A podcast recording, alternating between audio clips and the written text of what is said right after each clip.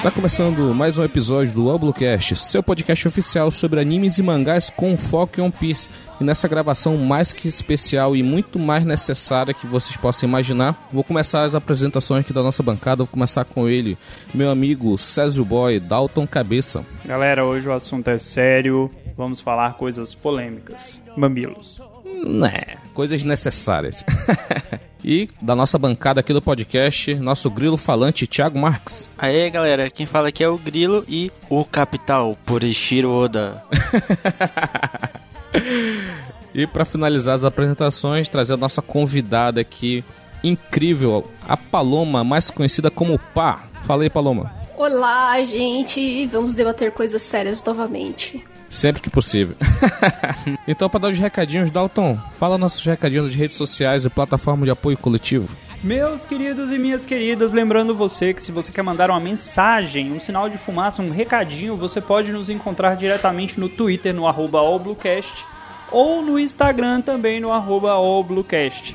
Pessoal, participa, entra lá, deixa recado, manda reclamação, ofende o indião sempre que possível, diga porque o, né, você sabe, o Sanji é melhor que o Zoro, essa discussão eu já ganhei várias vezes aqui, não precisa ficar repetindo. Se você quiser mandar um e-mail, procura lá o podcast allblue.gmail.com mas lembrando ainda mais que além do recadinho, sinal de fumaça, divulgações e palavras, você pode nos doar ricos dinheirinhos. Gente, nós estamos batendo números, números que eu não consigo explicar. Se cada um daqueles É números doar um real, gente, eu não quero 50, eu quero um real de cada número daquele, a gente fica rico. Entra lá no padrim.com.br barra allbluecast ou no picpay.me barra allbluecast. Galera, participa, doa dinheiro, divulga, espalha a palavra, aproveita que a Netflix tá aí, ó, jogando One Piece na galera, fala Netflix patrocina nós. É isso daí, Dalton. E como vocês podem ter visto pelo feed, nossa pauta de hoje é desconstrução social, pegando alguns exemplos de One Piece. E a, a Paloma tem um exemplo que ela fez uma thread incrível lá no Twitter, então ela vai falar bem mais também sobre isso.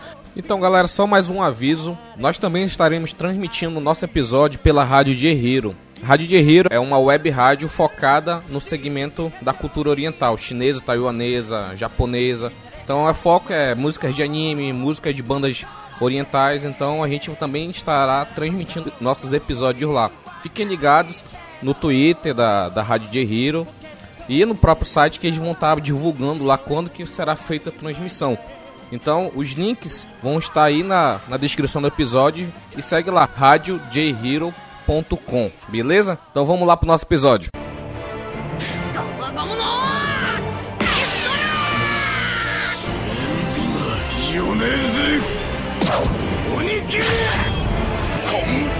婚達成ファイナルフラーこの子のジェットネディアブルジャンブペルディエールアッシェ三刀流奥義一大三千大戦世界。Ao Bluecast.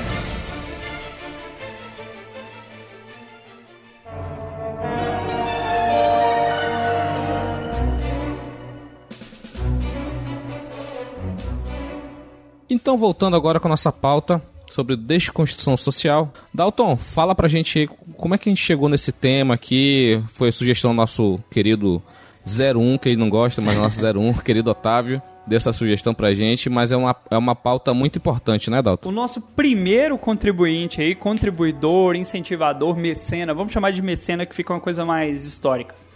Que é o Otávio, ele deu ideia de a gente fazer uma pauta tratando One Piece não só como uma questão de um anime, um desenho, uma coisa infantil, mas abordar os assuntos tratados de forma mais séria dentro da história, às vezes não de forma direta, mas que fazem parte ali do contexto do anime.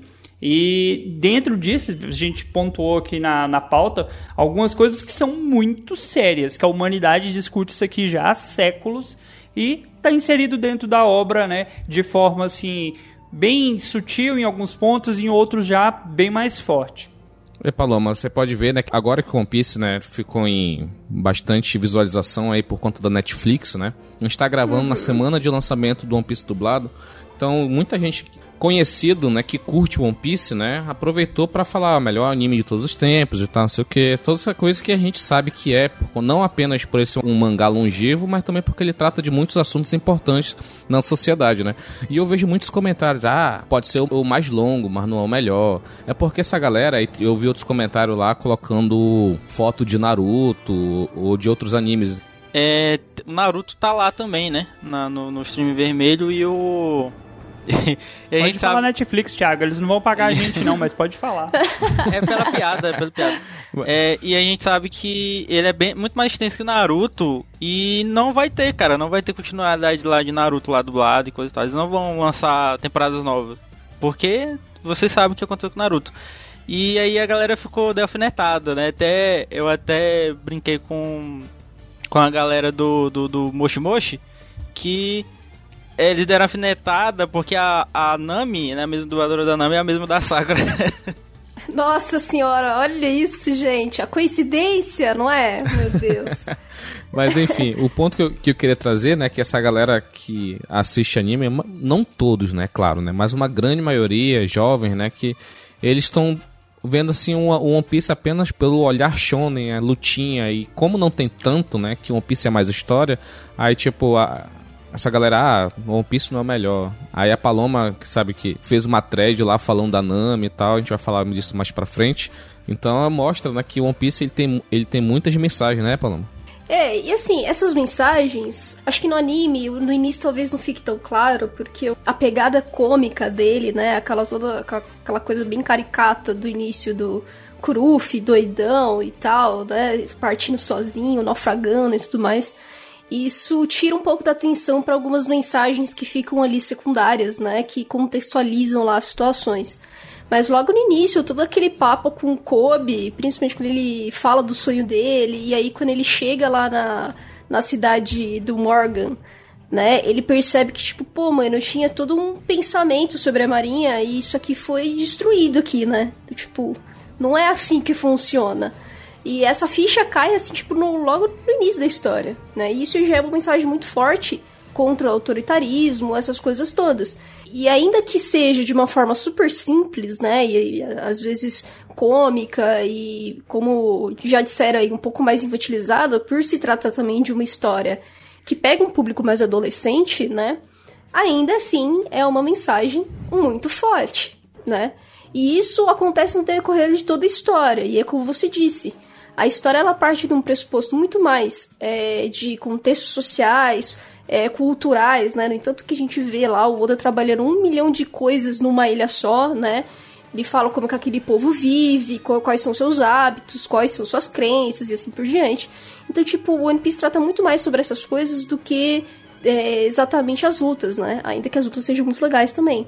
Só que não é, não é o ponto forte, né, da história. Então é, é, é bom a gente fazer um pouco essas diferenças, porque assim, é óbvio, né, que com o sucesso de One Piece vão comparar ele com Dragon Ball, com Naruto, né, que são muito muito fortes aqui no ocidente. Mas eles o One Piece tem uma pegada diferente, né? Naruto também trata de alguns assuntos é, que são importantes e, e mais sérios, só que eu acho que o One Piece ele faz isso com, com mais maestria, né? Então, por isso que é, eu acho que a gente precisa diferenciar um pouco. E para quem tá começando a assistir agora pela Netflix, para ter um pouco dessa paciência, porque o início, ele, ele vai ali realmente é, tratar de algumas coisas mais cômicas e que uh, a história não, não, não tá ligada exatamente lá com todo o universo e tal, é bem focado no Ruffy. É assim, eu vou, eu vou até arriscar dizer que aqui no início é mais. É, ele tem. Ele procura abordar mais temas sociais do que o, o, o Battle Shonen em si mesmo, porque é, ele tem um, um, um, ritmo mais lento, que hoje já não. Hoje já faz as coisas mais rápido. Isso, isso, exatamente. Então, assim, por isso mesmo que eu tô dizendo pra, pra galera ter um pouco de paciência, porque o início de One Piece ele vai fazendo toda essa construçãozinha, entendeu?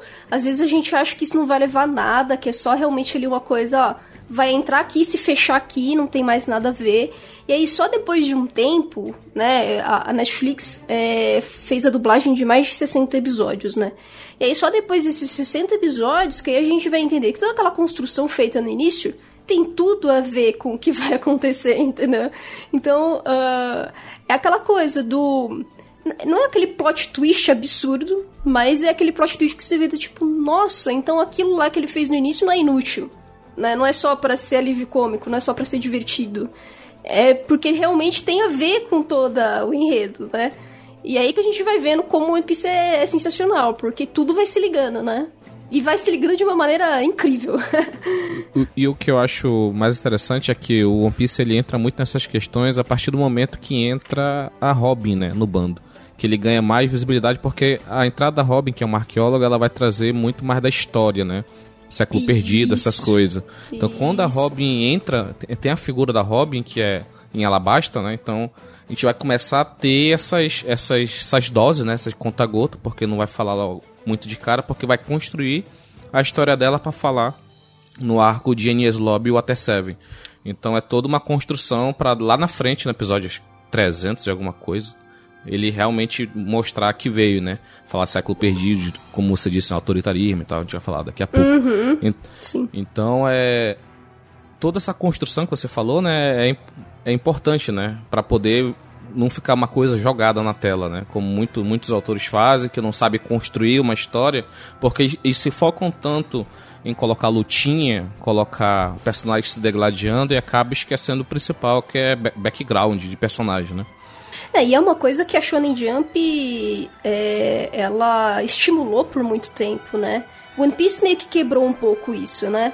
Uh, se a gente pega, vai, o Yu Hakusho, você vê que tem uma, tem uma tentativa de construção de background que é interessante, né? Você vai lendo as primeiras edições, você imagina que lá na décima edição vai acontecer o que acontece. Que eu vi que é uma coisa interessante é o.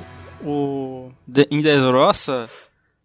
É, todo, todo shonen, geralmente, ele, por algum momento, ele apela pro. Não sei, não tenho ideia, vou fazer um, um arco de torneio. Mesmo quando o One Piece ele usa o arco de torneio, é super útil, ele, ele, é, ele consegue aproveitar tudo para a história e, e, e, o torneio em si é bacana. Tem, tem é, histórias de que são praticamente o arco de torneio inteiro e ele não entrega uma coisa interessante, né? Não, então, é isso que eu ia, que eu ia dizer. Então, a, a Command Shonen Jump sempre estimulou muito essa coisa, olha, tenta fazer ali um, sempre capítulos que são interessantes, que tem ali um, é, é uma luta envolvida e essa luta é super dinâmica, ela é muito boa de você de você ler, que a gente consiga ali produzir depois uma coisa muito cinematográfica e tal. Então, esse apelo visual sempre foi muito presente na, na Shonen Jump, né? É, quando a gente fala do, dos shonens de aventura. E, e aí, assim, se a gente fala de One Piece, que é lá de 97, né? é antiguinho, Sim, se a gente for parar é. pra pensar. ele que foi quebrando um pouco isso, sabe? Porque é aí que tá, se a gente pega o início da, de, de, todas essas obras aí, que são muito famosas, o One Piece ele vai numa tendência um pouco mais lenta, assim. Não, não diria lenta no, no sentido de tipo, que é ruim, mas lenta justamente nessa preocupação de você primeiro construir ali os personagens que estão ali no bando, quem são eles, onde que tá aquele mundo, por que, que aquele mundo é daquele jeito, né? Então se explica geograficamente que, como, que, como que ele funciona. É, por que, que é difícil ir pra headline, né? Headline, não, headline é a grandona. Meu Deus do céu, que branco que me deu agora. A grande line. É, isso. Grande line, a grande line. E, e, e, aí, assim, você vai entendendo essas passadas, entendendo? Tipo, ah, o Bug, o Bug ali, que é um dos vilões é, que aparecem pela primeira vez, ele serve para que você tenha o, o mapa para chegar na, na grande rota, entendeu? Então, assim, tudo é bem assim. É, tem essas passadas um pouco mais lentas, só que tudo é bem ligadinho. Do tipo, olha, eu fiz isso aqui para que vocês consigam é, é, entender toda a construção dos personagens e de mundo né? E aí quando acaba essa, essa, esse desenvolvimento que vai derrocar lá na grande rota, se fala, meu Deus, esse mundo é muito mais gigantesco do que a gente imaginava, né? Então, eu acho que essa é um pouco da diferença, né, do de One Piece para os outros shonens convencionais, que ele começa um pouco nessa lentidão assim que não é tão comum, Mas só que no fim da, da, da jornada ali, da, da, primeira parte, você vê que o negócio terminou realmente ali numa construção gigantesca, né? E nesses primeiros 61 episódios, né, a gente vai ter, né, a parte da, da Vila da Nami, na Vila Kokoyashi, né? Então é uma parada que a galera, ah, meu Deus, eu assisti 25 episódios de One Piece. Eu vi comentários assim, já tentei assistir três vezes. Na primeira vez, 10 episódios, segunda vez, 15 episódios, terceira vez, 25 episódios. Aí a pessoa não chega na, no, no, arco da Vila Kokoyashi, entendeu? Sabe? Mas quanto a esse, esse comentário, deixa eu te fazer um corte rápido. Se você pegar, por exemplo, Shonens clássicos, Yu Yu Hakusho, sei lá, os 10 primeiros episódios não acontece praticamente nada. Ele morre, ele ressuscita, é, coabra isso, coabra aquilo. Se você pegar Dragon Ball, Dragon Ball clássico, os primeiros 10 episódios não acontece praticamente nada também. Cara, é porque a galera tá acostumada, sei lá, com a, os animes mais novos, que no primeiro episódio já acontece um puta plot twist gigantesco. E não é assim, cara, não é assim. Os, os bons animes vai desenvolver a história com tempo, principalmente o caso de One Piece, com muito tempo e muito tempo e mais tempo ainda. Principalmente, né, os animes mais, mais recentes, né? Por exemplo, eu assisti recente o Demon's King Academy. No primeiro episódio, o cara já mostra que veio, entendeu? Tipo, é aquele primeiro episódio pra trazer um impacto, né? Pra, pra poder prender a pessoa. Pô, se esse cara fez isso no primeiro episódio, o que mais que ele vai fazer? Kimetsu no Yaiba que já mostra ali, ó, tem um monstro, tem esse cara que enfrenta o um monstro e você é. vai ter que aprender a lutar contra o monstro. Acabou. É isso. No primeiro episódio você já entende o que que você, o que, que vai ser aquela história, né? Como que vai ser, não exatamente como vai ser a jornada, mas do que se trata a jornada. Né? Sim, sim. E One Piece não é no primeiro episódio. Vai, vixe. Não, o primeiro episódio é só isso. o Luffy saindo do barril, sabe? Exatamente. É uma coisa exatamente. muito incipiente que depois o Oda vai trabalhar muito bem é. e vai trazer pra gente sistemas que a gente vai comentar nesse episódio. A gente não vai trazer Isso. todos, é claro, mas a gente vai trazer os mais importantes que a gente considera, entendeu? Então vamos começar aqui na nossa pauta. É, o primeiro tópico é liberdade, né? A, a, a própria Paloma já falou já do Kobe, né? No, no, ela, no primeiro episódio aparece que ele tá meio que a contragosto, né? Lá no, no, bar, no navio da Álvida. E e uma coisa que o Luffy sempre fala desde o primeiro episódio, que a pessoa tem que ser livre para fazer o que ela quiser, entendeu? Basta ela correr atrás e, sabe. E é uma, às vezes pode, pode, pode parecer uma conversa meio coach, né? Mas tipo, né? Parece uma, uma coisa que o Luffy até fala, né?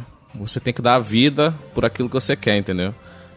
Tem, tem pessoas que não têm essa possibilidade, que às vezes a sociedade impõe para ele que ele tem que ser uma coisa, ele acaba sendo, sabe? Ah, ele nasceu num bairro muito pesada, ou ele, sei lá, ele é negro, ele Na não tem compensa. pra onde correr muito. É, é tipo, a compensa que Manaus, por exemplo, eu, pela sociedade eu ia ser um traficante, um usuário de droga, entendeu?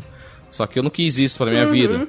Então aí eu tive a liberdade, né? O, o Thiago até colocou livre arbítrio, mas só que ficou uma coisa muito, muito sei lá, muito muito cristianismo, aí eu cortei, coloquei liberdade, que é realmente o que, é que o Luffy prega, né? Ser livre, poder andar por todos os mares, entendeu? Então, é, essa pauta de liberdade, ele vai trazer muito, é, muito mais lá pra frente, né? Quando a gente for falar também de escravidão, que também o One Piece trata isso, né, um pouco. Como é que você disse pra uma pessoa que ela pode fazer a diferença na vida dela sem ser coach? você dá... você tem que você tem que dar a vara, não dar o peixe. É. não, é, mano, esse papo de liberdade de One Piece, ele é, eu acho ele incrível porque uh, a gente também tem que levar em consideração o contexto de One Piece, né? O contexto de One Piece, ele acontece num universo que ele se assemelha, obviamente, com, com o nosso, por ser tratado de irmãos, né? O Oda é um ser humano, então as, as vivências, as experiências dele em vida são com seres humanos, né? São com a nossa sociedade. Então, óbvio que algumas coisas a gente consegue fazer correlações muito claras, é, mas o contexto social, é, econômico de One Piece é diferente do nosso, né? É, é, sei lá, se a gente, a gente pega todos os sistemas que, que existem em One Piece, é bem assim. Uh, uh, você tem monarquia, você tem democracia, você tem uma cacetada de coisas, você tem ditaduras. Não que o nosso mundo não tenha isso também, né? Mas só que em One Piece as coisas são bem mais generalizadas, assim, as coisas são muito 880, né? Então, uh, é um universo muito caótico. E é que é muito difícil de você sobreviver ali. Eu tenho impressão, às vezes, pá, que o One Piece ele fica muito nessa da monarquia porque é mais fácil, igual dizem, né? Ah, beleza, vou só falar isso daqui Uhum. pra. Tipo, ele não vai ter coragem de colocar um país com um parlamento e, tipo, discutir. Tem uma coisa lá em Outer Seven que tem um, prefe... tem um prefeito lá, né? Isso, o Iceberg. Isso, mas. Mas. É muito por cima, né? Até porque o mundo de One Piece, em essência, ele tem que ter as monarquias aí. Só que é engraçado ele. Ele sempre tá falando de, de liberdade com, com. Tipo assim, mesmo que tenha os reinos, mesmo que vários, os vários reinos tenham bons reis, é muito fácil dar errado e a gente vê isso na história. Isso. E é isso que é engraçado, porque o Oda ele vai te dando vários exemplos, né? Que nem, ah, ele vai falar lá de Alabasta, que é uma monarquia que você tinha lá uma família é, que se preocupava com o povo e que, que, e que ia tomar um golpe, né? Um golpe de Estado feito por alguém de fora. E quando a gente vai pra Dressrosa, a gente vê como aquilo ali deu errado, né? Porque o, o do Flamengo pegou e falou assim: não, eu tenho direito sobre, sobre isso porque essa terra era minha, né? Era da minha família. Então, por isso eu vou ser rei aqui. E aí ele caga toda a Dressrosa, né? Então, assim, uh, uh, o Oda ele vai, ele trabalha isso muito bem. Ao mesmo tempo que a gente tem lá o Water Seven com o prefeito, que a gente não sabe exatamente como funciona, a gente sabe que tem eleições, mas não tem exatamente um, um uma câmara ali dos viradores ou alguma coisa do tipo. Mas a gente também tem reinos que são super, tipo, mais de tribo, sabe? Uma coisa meio bairro, que nem o, a própria Vila do Ruffy, sabe? Uma coisa super. Ah, bem. Bem mais fechadinha, sabe? Ah, sei lá, são, somos amigos aqui, a gente vai decidir quem vai ser, sei lá, o síndico do, do, do lugar, entendeu? É meio assim. E você também tem outras opções que, sei lá, a gente pode pegar a Germa 99, né? Que, assim, já, 66. já foi considerado um 66. Olha aí, eu só inverti os valores. É, assim. Guerra 66, que eh, eh, foi considerado um tempo um país que participava até lá do Reverie, né? E depois só se tornou meio que um. um, sei lá, algum, uma organização militarizada, né? Mas só que, tipo, uma organização que de fato parecia ali um, uma civilização, né? E, E a Guerma, né? Não tá real- na nossa pauta aqui, é só um, um comentário. Ela tem toda a alusão nazista, né? Toda aqueles, Sim. aquela Sim. simbologia nazista. E tal. Genética. É, o negócio de É. genética, eugenia e tal, sabe? Clone, uma parada- 66 é, é quase uma menção na questão do SS, ele só mudou o número, né? Porque dentro Sim. desse negócio do nazismo tem vários números e letras específicas que eram utilizados, né? É, galera na internet, você É. vê alguém digitando 88, foge, denuncia que esse vagabundo aí tá, tá muito arredo nas ideias, cara. Se não for pinga, foge desse 88. É, for, tu vê 88, já foge. Que porque é 88, que é HH, então já sabe de onde que vem, né? eita, nossa. É. Fica a dica aí, galera. Fica a dica, você vê 88, é, denuncia. Faz carreira. A gente, a gente falou de todos esses sistemas aqui justamente pra mostrar que liberdade em One Piece é muito difícil de você conseguir. Porque você tem um, uma cacetada de sistema diferente, além do governo mundial, né? Que é basicamente o grande ditador, né? Do, do lugar de todos. E, e, e além do, do governo mundial, você tem essas divisões é, de sistemas que normalmente não garantem a liberdade da pessoa. Não garantem a liberdade de ela ir, vir, de ela ser o que ela quer ser, né? De. ah, normalmente ela é oprimida, né? Seja fisicamente, moralmente e tudo mais. A gente tem dezenas de exemplos aí, inclusive em Goa, né? Que eu acho que, puta merda, é um dos melhores exemplos. É complicado, é complicado você, tipo, o, o mundo de One Piece em si, ele é meio, ele é tipo, não sei, tipo, se perguntar, se ela me perguntasse, nossa, você queria viver no mundo de One Piece? Rapaz, não, porque, tipo, você é oprimido pela, pela marinha, ou, ou, no ou você é Sim. pirata, né? E ou você é oprimido pelos piratas do outro lado, ou você entra em algum desse clube aí. É, e, e- e é bem separado, né? Tipo, as, as classes, né? Tem a, a alta classe, tem Ryubito, que são os, os donos do mundo, né? Aí vem o- a burguesia, né? Que são as pessoas ricas, e vem o povo que tá realmente na merda, entendeu? Tu, você pode ver todas, a- todas, as, todas as ilhas de One Piece, é uma vida de merda que aquele pessoal tem, entendeu? ia Não é ser uma vida- figurante, figurante aí, Dalton. Se você voltasse na história, para a era das grandes navegações, que seria, vamos pôr, 500 e poucos anos atrás, menos de 600 anos atrás, você queria, cara, mesmo? Porque assim, você tinha uma monarquia que decidia o que queria e se você questionasse pelo direito absolutista, lá era morte, né? Ele tinha direito sobre Guilhotina. Forca, né? Guilhotina não, ou gui- a forca? guilhotina, É, a forca. guilhotina É, só na exato. Revolução Francesa, a tecnologia recente. Se você fosse um aldeão, fosse alguém, você tava no meio do nada, geralmente num lugar sem acesso de, de quase nenhum recurso. Se precisasse de alguma coisa vinha de longe, não é diferente do que é retratado em One Piece, não, cara. Questão de, de quem era responsável pela lei, era a lei dele. Então, mesmo isso dentro de One Piece, você vê que a Marinha, assim, existe um código de conduta, mas tem aquele ali que vai mais pro lado errado, aquele que vai mais pro lado certo. Não era diferente. E, assim, o Oda, obviamente, é claro, é visível, ele se inspira nesse período das grandes navegações, né? Tem tanto que, assim, alguns piratas da obra são inspirados em piratas reais.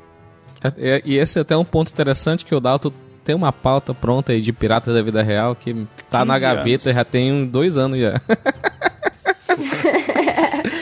Mas só, só voltando nesse tema de liberdade, é, se você não é uma pessoa que nem vai o Ruffy, que, que teve, ah, como posso dizer, teve ali moral, teve é, o psicológico de, de combater aquilo ali, de se manter, sabe, positivo, pra conseguir treinar, é quase morrer várias vezes quando era criança. É, para se tornar forte, e esse forte também no início da história é questionável, né? Porque é, o Ruff é forte, mas ele não é nenhuma pessoa do tipo um nível absurdo, né? Quando, ele- quando a gente para pra ver lá, quando ele é, pega o Crocodile, a gente vê a diferença de nível. Mas ele, mas ele tem um ele tem um poder único, né, na obra, você sabe, né? Isso, sim. É, e, e, É o e poder do protagonismo, né? Só pra deixar claro. É, então. O, o carisma do Luffy ajuda muito e tudo mais. E isso, isso fez com que ele conseguisse sobreviver naquele ambiente. Só que aí a gente vai vendo pra onde ele vai passando. Aí a gente pega o Kobe de exemplo. O Kobe, cara, ele era um.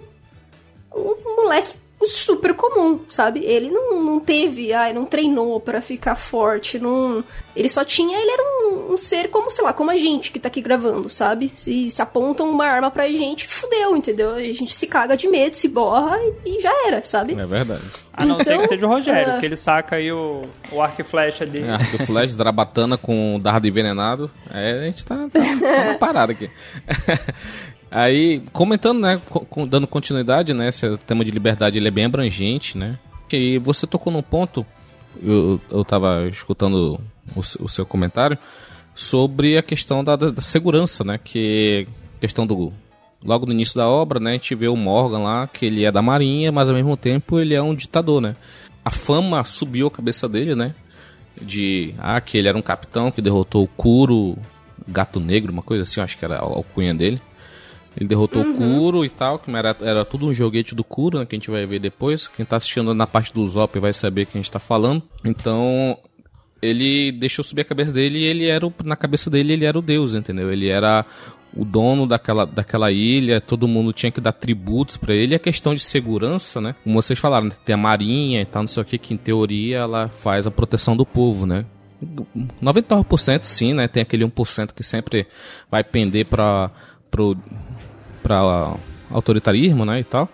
E para poder ter essa segurança, é bem claro, né, foi falado muito mais para frente lá na no, no- quase chegando no, ar- no arco de Zou, né? Depois, depois do arco de Zou, no entre arco de Zou e um ano, foi falado que é quer ter segurança, quer ter marinha, tem que pagar o tributo celestial, que é o tributo pro Stenryubito. Se não tiver isso, tchau, você não é filiado ao governo mundial, já era. Tua segurança Mas é o imposto, cara. É o imposto. Você quer ter as coisas? Tem que pagar imposto. Você tem asfalto na rua da sua casa? Alguém paga o imposto. Você quer ter um policial protegendo? Pô, o cara recebe salário. A marinha recebe salário. E aí, quem paga? É também que tem a questão quem paga já compensa, né? Tem o Luffy tem, por exemplo, 1.5 bi, né? Não é? Não vai tirar. Ah, eu, eu não acho é, que essa né? recompensa aí, pra mim, é tudo simbólico. ninguém consegue prender porra nenhuma, matar ninguém ganhar dinheiro nisso aí. Ah, mas em Peldal tem uma galera lá, ué. Quem garante que esse pessoal não, não recebeu aí a recompensa por quem tá Não, lá? mas É, lá, pode ser. Mas lá Não, foi a própria Marinha. A própria Marinha pegou, né? Quando a Marinha prende, já era. Ninguém ganha nada. É tudo, é tudo foi marca obrigação. Exatamente. É, e é uma bosta esse papo aí de segurança, porque elimina ah, diretamente a liberdade, né? Porque é uma segurança meio que artificial, digamos Sim. assim.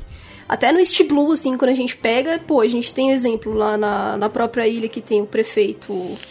É, eu não vou lembrar o nome dele, acho que é Buddy, Buddy, um negócio assim. Que é Lá onde bug? o, bug. Tá o bug lá? É, Ah, sim. tá o bug lá, a Marinha não fez nada. Quem, Verdade. quem resolveu a parada foi o Ruffy, né?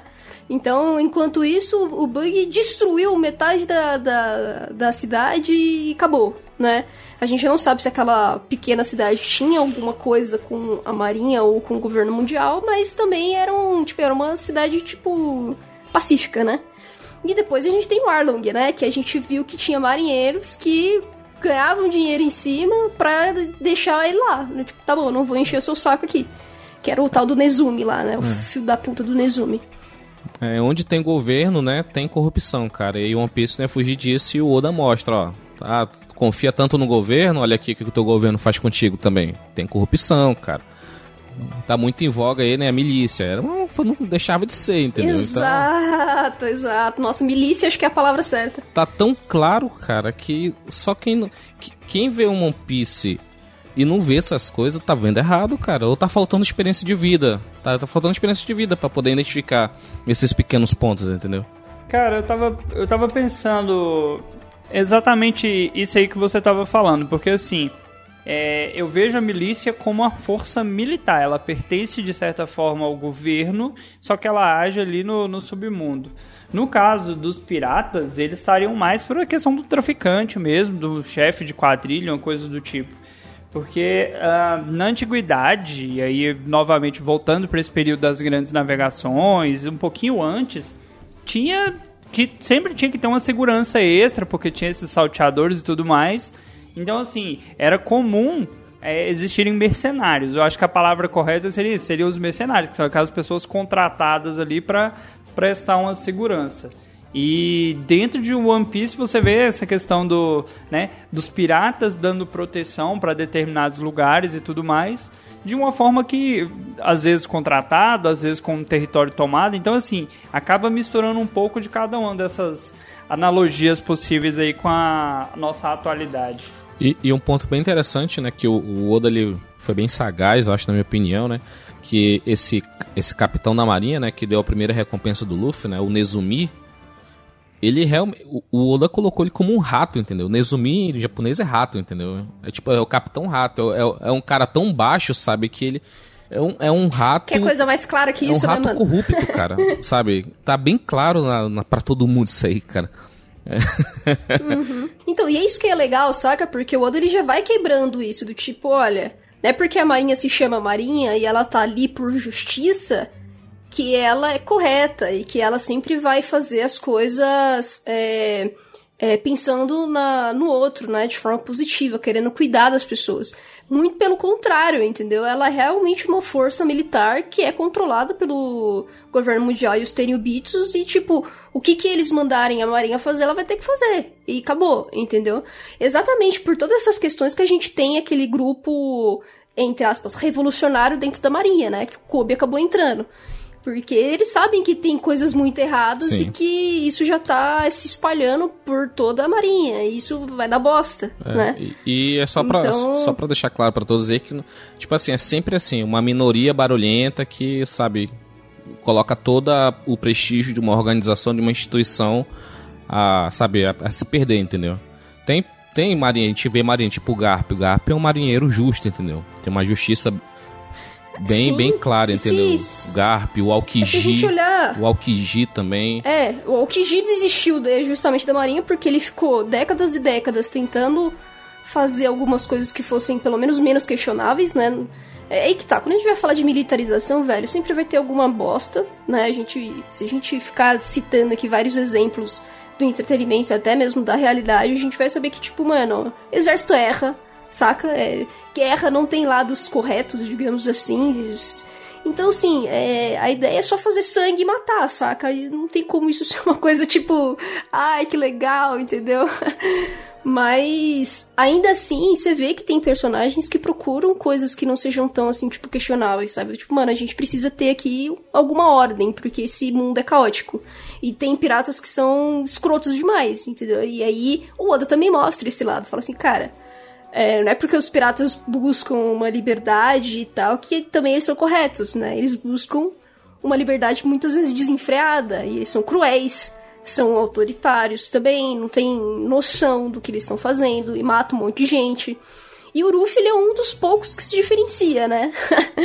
então, para você, para vocês verem como esse mundo de One Piece é uma bosta, velho, para realmente para viver é uma merda. Para você conseguir ser livre nisso, você tem que de fato é, lutar por isso, né? E acho que é a analogia mais legal que o Oda consegue criar, porque para você conseguir sua liberdade, e ele dá esse exemplo pelo, pelo, pelo Ruffy, você vai ter que lutar por isso, velho. Você vai ter que tentar acabar com injustiças, você vai ter que é, lutar contra opressores, entendeu? Você vai ter que fazer sua voz ser ouvida, e é isso, mano. Vai bater Esse cabeça, é o, o Sanji de One Piece. Uma vez que o, o, Luffy ele nem entende direito, né? O que é One Piece, ele, né, ele tem em mente que esse é o instrumento para eu ser o cara mais livre do mundo. Então eu quero ser o Rei dos Piratas, uhum. eu quero One Piece.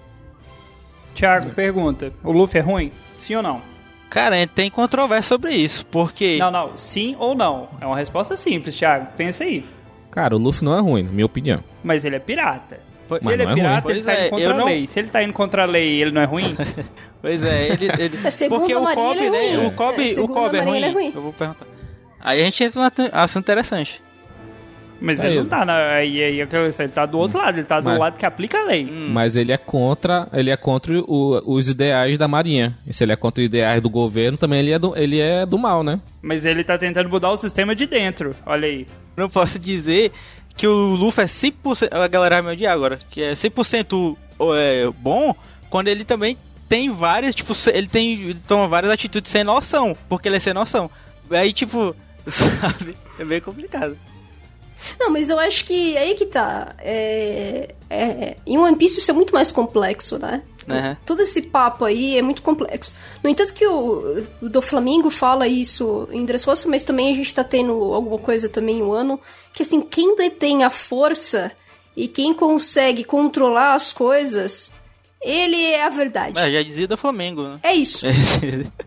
Entendeu? É, é, a verdade. Ele é a verdade. É que fala, mano, o Kaido, quem vai falar pro Kaido do tipo, não, você não vai ser o Shogun. Não, o, o Orochi nunca foi Shogun. Quem é esse cara na fila do pão pra falar isso, entendeu? É tipo, é isso, saca? É quem, quem detém a força e quem consegue controlar as paradas todas. Isso, acho que é, o ano é a maior prova disso, sabe? É o que controla a verdade, mano. É ele que vai ditar o que é certo, o que é errado, e o que as pessoas é, podem ou não fazer, sabe? Então a gente teve o, o Oden, que foi um cara que a foi aprendendo também com, com os próprios erros. E quando ele já tava na sua, no seu auge de sabedoria e tudo mais, ele morreu nas mãos do Kaido, saca? Assim, tipo, morreu para tentar salvar a galera. E, e até e, tem hoje que cagueando podem, sabe? Então, assim, é, ele tinha, digamos assim, a verdade por trás das coisas. Só que ninguém se importa por essa verdade, porque no fim quem comanda a parada toda foi o Orochi e o Kaido, entendeu? É muito, é muito foda esse papo, e eu acho que é por isso mesmo que eu gosto tanto de One Piece, porque ele, ele, a complexidade dele tem muito a ver com a nossa realidade.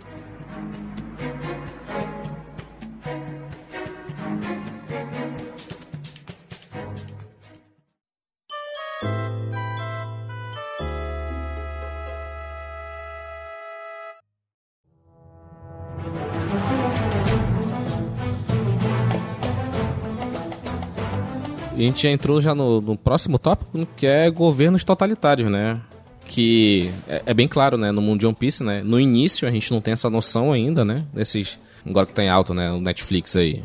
Não, a gente não tem essa noção ainda tão clara, entendeu? É aquela questão, quando entra Home na situação, aí que a gente vai ficar sabendo, sabe, desses pequenos, desses pontos de to totalitarismo do governo mundial e tal. E a gente não tem só do governo mundial. Tipo, tem um. Ele é como se fosse a, a grande, o grande guarda-chuva no mundo, né? O governo mundial é o, é o ditador do mundo. E a, dependendo do, do monarca, né? Da, das ilhas, cada ilha também tem seu, seu microcosmo de totalitarismo, né? A gente vê isso bem claro no Reino de Goa, que é a, a ilha do Luffy, que é aquele aquele reino lá que queimou o Distrito Cinza porque um, um Tenryubito ia lá e eles não queriam ver que era era mó lixo, né? A ilha deles, eles queimaram com pessoas lá dentro, entendeu? Então isso é um, uma prova bem grande de, de, tão, de, o quão totalitário alguns governos podem ser a, apenas para mostrar uma coisa que eles não são. Que eles queriam mostrar que eles eram limpos, que eles, sabe, Aí eles queimaram um distrito inteiro com pessoas dentro, entendeu? A gente vê isso no, no flashback do Luffy depois da Guerra dos Melhores, né? Então, o, o totalitarismo em One Piece ele é, ele é um ponto que sempre o Luffy luta contra, né? A gente viu um Alabasta, tava em um ano, Dressrosa. Várias ilhas, né, tinha um microcosmo totalitarista, cara. Então é o, o Oda tratar disso numa obra infanto-juvenil, né? Por assim dizer, mostra, né, o quão maduro ele ficou, né? Porque imagina assim, você tá escrevendo uma obra e começou em 97. Vamos dizer que tinha um japonês lá lendo essa obra com, sei lá, 13 anos. Já se passaram 22 anos. Esse mesmo cara, se ele continua lendo, ele tá com 35 anos, entendeu? Então, cresceu com a obra, entendeu? Eu vou complementar o que o senhor Y tá falando aí. Porque se você pegar o período de Segunda Guerra Mundial, o Japão vivia um governo totalitário. O que, que vai ser um governo, um governo totalitário? Você não tem oposição, você tem um culto ao líder, você tem ali uma perseguição aos opositores. Então, dentro da história de One Piece, ele vai mostrando que o Luffy é o cara que chega nesses lugares e acaba enfrentando esses regimes totalitários aí que vai se opor a esses governos que, na maioria das vezes aí, tem um líder maluco que tem um ideal maluco que acaba fazendo com que a população sofra. E aí você pode falar tanto de direita quanto de esquerda, você pode usar Stalin, Hitler, Mussolini. É... Esqueci agora o, o, do Japão, cara. Fugiu Era o nome do cara. Mao Tse Tung. Mao Não, Tse... Não, é chinês. Mao Tse Tung é China. O, também o, serve. O, o japonês era o Akihito, eu acho. Era o imperador é... Akihito, uma coisa assim, eu acho. Cara, eu vou lembrar, eu vou lembrar. E assim, cada um deles tinha um ideal de sociedade perfeita e essa sociedade era perfeita para ele, porque para a população no geral, a população sofre. E aí você pega lá Basta, que o líder, né, querendo ou não tá detonando a galera toda. Você pega lá na Ilha do Chopper também, que o líder tá fazendo o que ele acha que é bom para ele, mas tá detonando a galera toda. É mais ou menos por aí. Não, eu acho, engra... assim, eu acho engraçado é, como. A gente já falou da monarquia, né? Mas o Oda ele ama usar a monarquia para tudo, assim. Porque é tudo uma questão de herança, né? O Apol mesmo, ele virou rei lá de, de Drum porque o pai dele era rei, sabe? Ele era um cagão, um líder de bosta, entende? Mas era isso. Só corrigindo aqui a informação, o Hirohito. O Akihito é o atual imperador Hirohito. japonês. É o Hirohito. O Akihito é o, é o atual imperador. é, então. E aí, para você ver que. Uh, para você fazer essa construção com a monarquia é muito mais é, divertido, diria, porque as injustiças elas são muito mais claras, né? É, a gente teve isso no nosso mundo. E quando a gente vê que uma pessoa só detém um poder todo de fazer o que ela quiser normalmente por luxo, é, é, revoltante, cara. Isso é revoltante. A gente viveu, tipo, séculos assim aqui, sabe? Só por causa de uma Revolução Francesa. Que a galera ficou puta da vida que as coisas começaram a mudar, entendeu? Que aí os monarcas falaram assim: opa, peraí, a gente vai morrer, né? vamos, vamos dar uns passos para trás aqui, vamos, vamos criar um parlamento aqui, vamos ficar como secundário, porque isso vai dar ruim pra gente, né? Ainda bem que a França não, não, não não é tipo que nem Inglaterra nem nada. Eu acho que tá certo mesmo, não ter, não ter que misturar porra de religião nenhuma com política. Mas é muito bom como o Oda ele consegue colocar isso na história dele, sabe? E, e, monarcas diferentes. É aí que tá, em Alabasta, ainda que a gente tenha lá um rei cobra que se preocupa e tudo mais, ele foi sendo foi sendo atacado, né, de, pelo, pelo Crocodile de formas muito inteligentes e que não tinha como a população em si entender o que estava acontecendo por trás das coisas. E aí que tá, novamente, eles, eles consideraram que a verdade era que realmente o Rei Cobra tava fazendo aquilo, porque era o Crocodile que tava controlando a verdade. né? E e aí, só por conta de da Vivi, que começou a desconstruir tudo aquilo ali, que a população foi parar pra pensar do tipo, eita, cara, a gente ia começar uma revolução, ia morrer uma galera fudida aqui, e no fim não era nada disso, né?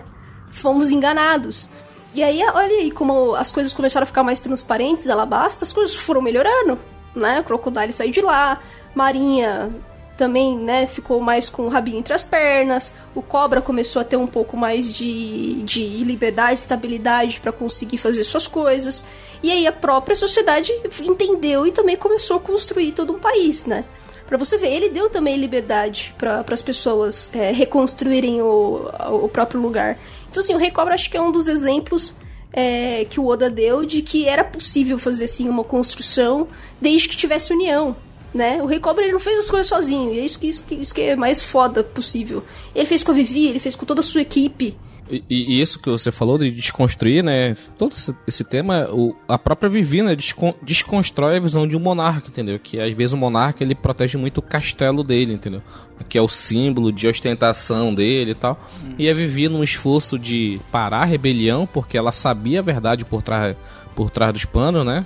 Então ela queria destruir o palácio, o palácio real, né, que tinha 4 mil anos de história, que é uma alusão bem grande a, ao Império Egípcio e tal, que tinha toda aquela, todos aqueles símbolos e tal.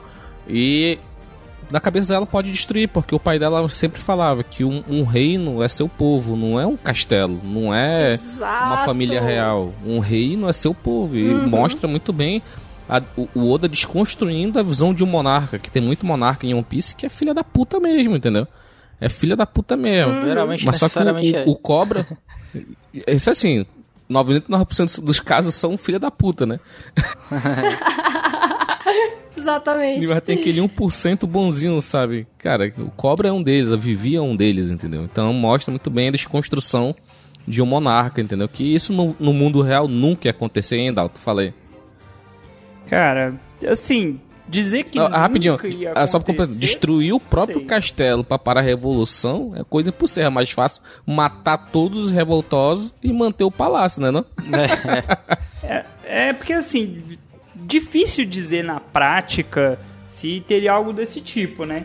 A gente já teve todo tipo de monarca, todo tipo de governo, mas assim, vamos um pouco que 99,9% dos casos, seu rei vai sempre proteger o seu reino e a população é a população, né, cara? Problema deles. É, é foda. É. Ainda bem que a gente tem alguns exemplos bons em One Piece pra gente não ficar só nessa, nessa espiral de merda que é esse bando de monarca em One Piece, né?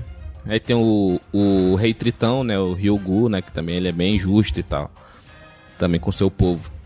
É, tipo, aí se não bastasse, já... uh, foi, foi, foi mostrar pra gente aquelas figuras do, do Stereobito, né? Que é uma coisa acima. É, é, é uma coisa acima, exato. Isso, gente... é, é, é, mais do que um, um monarca da, daquele reino, né? Ele é o, é. Eles são, tipo, tidos como deuses é mesmo. Os assim, donos do né? mundo, né, é. praticamente, né, na visão deles, né? uhum. né?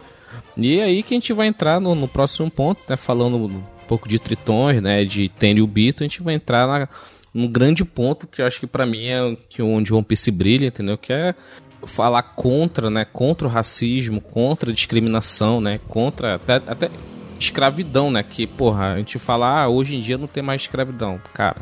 Vai no vai no, no canavial desse pra tu ver se tu não encontra um monte de escravo lá, vítima, entendeu? É, é boia fria. É. Um monte de boia fria a gente ainda tem.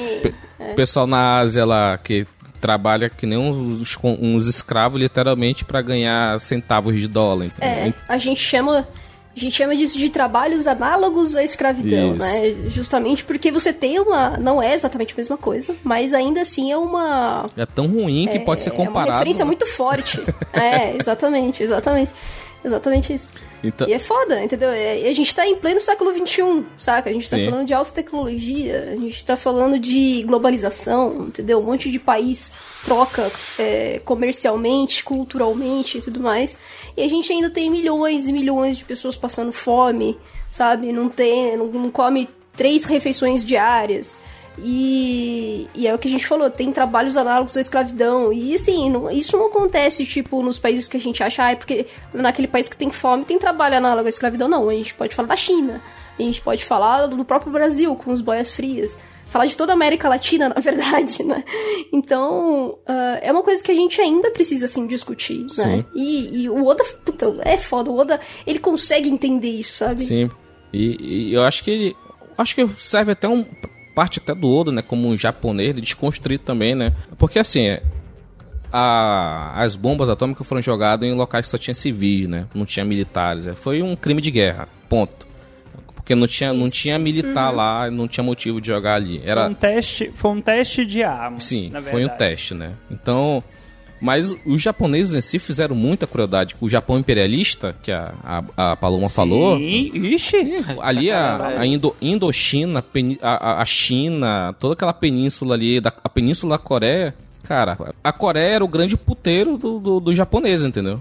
Os militares japoneses, imperialistas, eles eram sim uns tremendo filha da puta. A unidade 731 que fazia experimentos de doença no- nos chineses e coreanos, entendeu? Nossa, total. Aham. o, o próprio Oda, ele, ele acho que ele, ele coloca esses temas porque acho que ele meio que.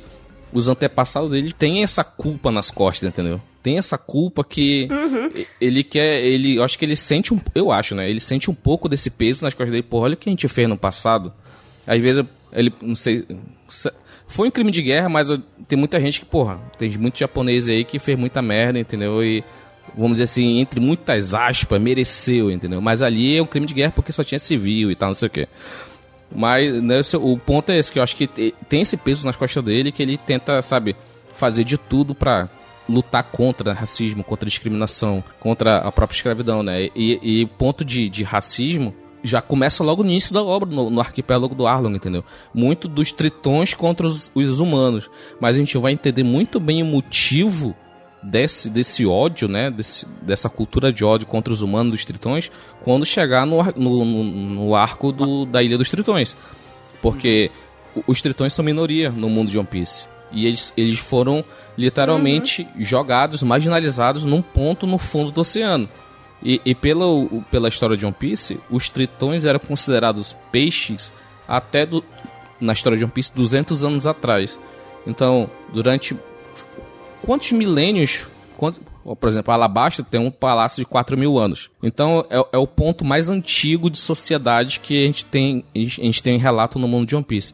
Então, de 4 mil anos até 200 anos atrás, a gente tem uma noção de 3.800 anos, 38 séculos, que os tritões não foram considerados pessoas, sim, sim, bichos. Então eles foram completamente marginalizados e isso é, é uma alusão clara aos negros que foram escravizados, entendeu? Que foram discriminados, entendeu? Tudo que até 150 anos atrás era normal ter escravo. Qualquer pessoa, se tivesse dinheiro, tinha escravo, entendeu? É, as, as pessoas têm coragem de falar que é, não é, não tem uma dívida histórica. Eu acho isso, é, eu fico um pouco revoltado com isso, mas vamos partir, vamos fazer pegar o exemplo que nem você falou da própria Ilha dos Tritões. São só apenas os 200 anos que o mundo de One Piece, o mundo da superfície de One Piece, considera os tritões como seres é, tão inteligentes e tão igua- Seres pensantes, de né? igualdade como os humanos. Isso, seres pensantes, não apenas animais, né? Animais é, não pensantes, enfim. E, e em 200 anos, os homens peixes ainda são escravizados, eles são usados para vendas em, em leilões ilegais, que é aprovado pelo, pela Marinha e pelo governo mundial, eles não fazem absolutamente nada em relação a isso. Né? Então a gente tem tritões, sereias, homens peixes no geral que são caçados para serem vendidos. E muitos deles preferem ficar embaixo d'água justamente porque a superfície eles é, vão morrer em pouquíssimo tempo. E se não forem, não forem mortos, eles vão ser escravos. E aí que tem toda aquela parada do Roger Tiger, do Roger Tiger, ó, do Fish Tiger. Eu não sei porquê, gente, mas eu misturo um monte de nome. Normal, E- normal, às vezes nem lembro. E o Fish Tiger, ele, ah, justamente por ele entender essa, todas essas dores da, da escravidão e tudo mais, que ele foi lá e, e soltou um monte de, de servo e escravos dos Teriubitos. Até porque ele foi E um, aí, né, nessa leva também. que a gente teve a Koala, a gente teve a Boa Hancock, as suas irmãs. Então, assim, é uma dor de milênios que em 200 anos não, não, estava, não está nem perto de ser reparado, né? E ah, a gente entende isso muito bem na, na, na Ilha dos Tritões. Né? Que ainda você tem toda aquela promessa de tentar levar os tritões para a superfície, mas fazer isso é muito difícil. Aí mostra o passado do Otohime, que não é muito tempo atrás, né? Eu não vou lembrar agora quanto tempo atrás, mas é tipo um pouco mais de uma Será década atrás, eu- então é pouquíssimo Eu, eu acho tempo. que. Aí talvez Acho o é 15 Rogério anos, eu consiga corrigir melhor se por acaso me perder. Tipo assim, ah, pega aí uma cadeira na, na Reverie, né? Tipo, pro consolo, tu vai poder falar alguma coisa aqui. Tipo, é, Seu consolo. É. É um consolo, é um consolo, porque, tipo, foram tantos milênios e em que os homens peixes não foram nada, entendeu? Que o mínimo, o mínimo do mínimo, do mínimo que o governo mundial poderia fazer era dar uma, uma, uma cadeira pra eles conversarem no Reverie. E mesmo no Reverie tentaram foi roubar a um Xerox. problemaço, né? Caraca. Então, é tipo, como que as pessoas olham pra isso? Que Isso é uma coisa muito clara, né, que o Oda coloca na história. E aí tem coragem de falar que no nosso mundo a gente não tem uma dívida histórica com a escravidão negra. Ou escravidão africana, né? Vamos por assim. Tipo, isso foi há menos tempo, saca? Tipo, tem. Até pouco tempo atrás a gente tinha o apartheid nos Estados Unidos, mano. Até pouco tempo atrás, eu acho que não tem nem 100 anos isso. Deve ter uns 60, 70 anos que acabou o apartheid nos Estados Unidos, mano. É uma geração atrás. Sim, sim. Nos anos 60 tinha. Nos anos 60 tinha, né? O banheiro pra. Eu descobri. Eu descobri há pouco tempo que o Green.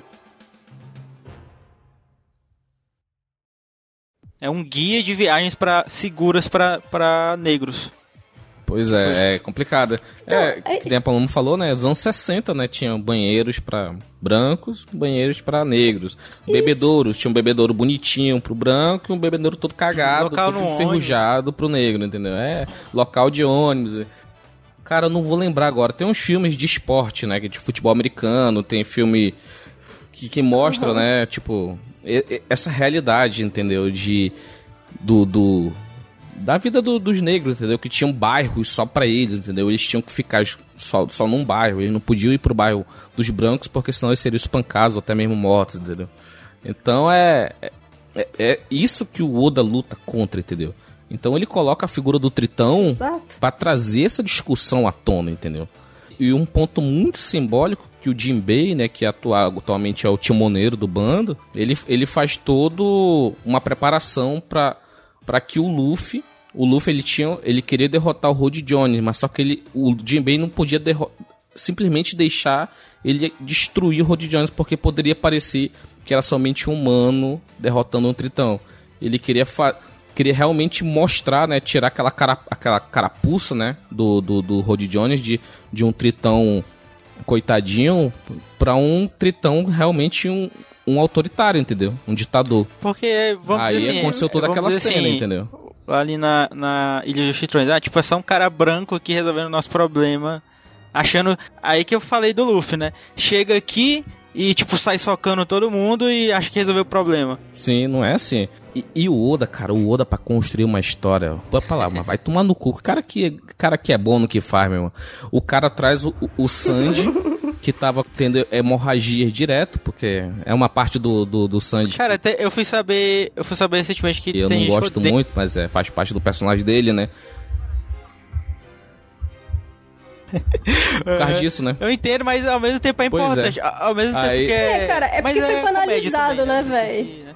É, fazendo parte de comédia, né? E tipo, ele tava sofrendo muitas hemorragias. Na ida pra Ilha dos Tritões, ele tem uma hemorragia forte e ele tem que precisar fazer uma transfusão de sangue. Aí o Chopper fala: "Pô, tá acabando meu estoque de sangue. Espero que os Tritões tenham um sangue parecido com o nosso", entendeu? Porque ele é, é muito místico, né? Não tinha muito essa noção, entendeu? Aí ele joga, joga isso dentro do navio no início do arco, sabe? No início, no início, no início. É quando chega no final do arco, o, o Luffy, o Luffy precisa, o próprio Sandy precisa de uma transfusão de sangue e o Luffy precisa de uma transfusão de sangue no final do arco lá, quando ele derro- de- quase destruiu o- a- o navio Noah e tal. E se não fosse um Jinbei, o Luffy teria morrido ali, entendeu? Por, por falta de sangue. E tem toda aquela cena do todo mundo, pô, dá o sangue pra gente, aí só que era uma lei, né? Era um tabu, entendeu? Ajudar os humanos. Aí- E o Jinbei foi lá pra acabar com essa, com essa cultura de Se ódio, você entendeu? for for pegar historicamente, tem muitos povos, muitos povos mesmo, que não tinha nenhum tipo de mistura.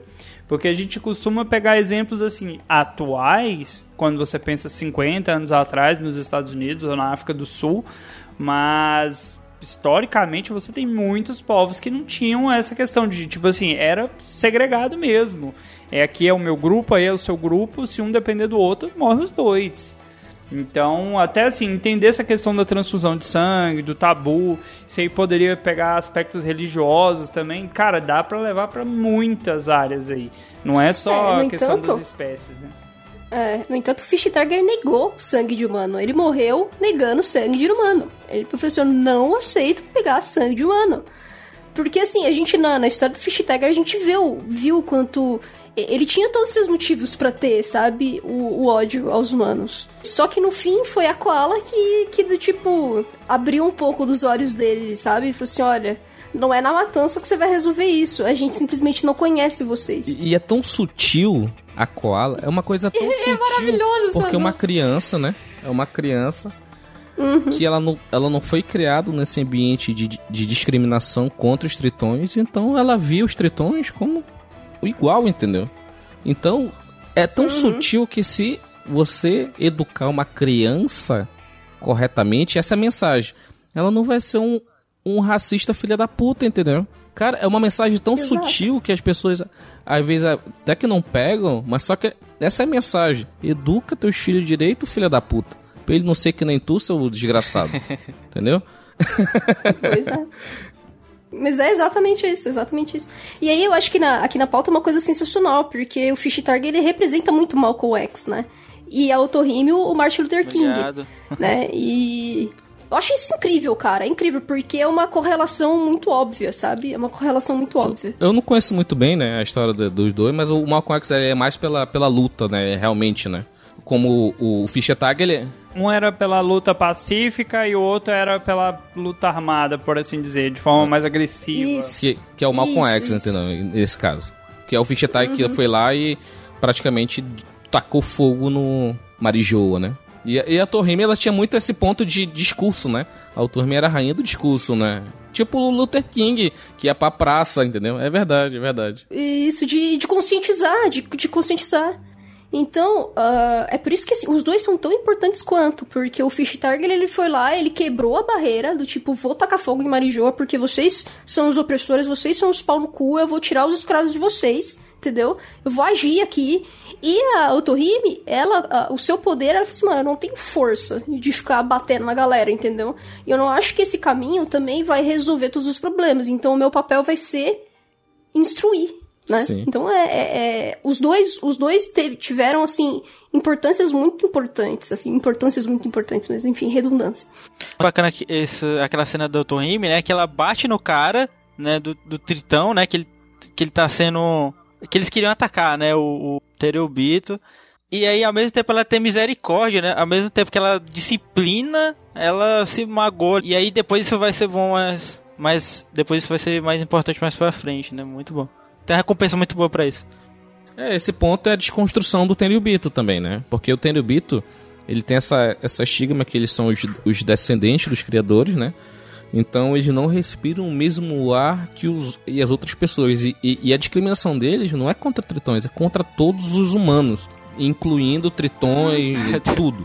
Até o cachorro tem, uma, tem uma máscara que não respira mesmo a, das pessoas inferiores, entre aspas, entendeu?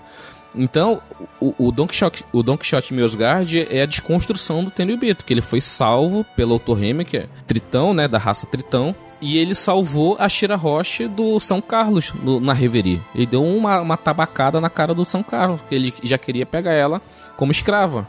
Só que um Tenryubito pode bater no Tenryubito. Se você não for Tenryubito, vem um, um, almirante da marinha pra te, pra te matar. Mas se for um Tenryubito, tá de boa. Eles podem se matar degladiado, numa tranquilidade. Eles pois podem é. cair cinco minutos de porrada Vai. na amizade, né? Isso é ótimo. O, o pai do Doflamingo também eu acho que é um exemplo legal, porque ele quis se desligar também é a mesma coisa, ele queria viver com uma pessoa normal, só é. que quando descobriram que ele era Tenryubito, já era. Isso. Então, para você ver como tudo isso tá, sabe, foi uma coisa construída pra, pra esse bando de pau no cu, e aí torna as coisas totalmente. Todo mundo tem discriminação, entendeu? Então, eles têm discriminação com qualquer ser que é inferior. Em Shabond, na primeira parte de Shabond, a gente vê isso claramente. Tipo, um cara ia ser morto, o Zoro que salva o cara, né? E, e só porque só porque o Zoro salvou o cara, tipo, todo mundo ficou Tipo, meu Deus do céu, fudeu, o Almirante vai vir aqui, entendeu? E assim, eles veem a vida das pessoas como se fosse nada, entendeu? Tipo, foda-se, foda-se. Tenta pensar historicamente. Você acha que se um negro fosse ser punido por um crime, vamos pôr, porque um crime pra, naquela época era um negro olhar feio pro seu dono, e você fosse lá e atravessasse, e você não é um branco, você é um negro também, um exemplo. Você acha qual seria? Seria punido também, cara. Ninguém ia fazer isso. Uhum. Se você pegar a maior revolta escrava do Brasil, que foi a revolta dos malês, ela durou 24 horas. A maior revolta escrava do Brasil durou 24 horas. Centenas foram aí presos, muitos mortos, muitos torturados. E aí você acha que a galera ia fazer alguma coisa? A galera aceita, velho. É, é foda, é Exato. complicado, né? E no arco de Chabone, né, lá tem leilão de, de seres humanos, entendeu? Cara, tem de tudo ali, cara. Leilão de raça, né? E tem até uma tabela. O, o, era até administrado pelo, pelo do Flamengo, né? Tem até uma tabela. Ah, humano uhum. normal, preço padrão é 700 mil berries uma sereia, né, que era a Kame, é, o valor era 50 milhões, parece, né?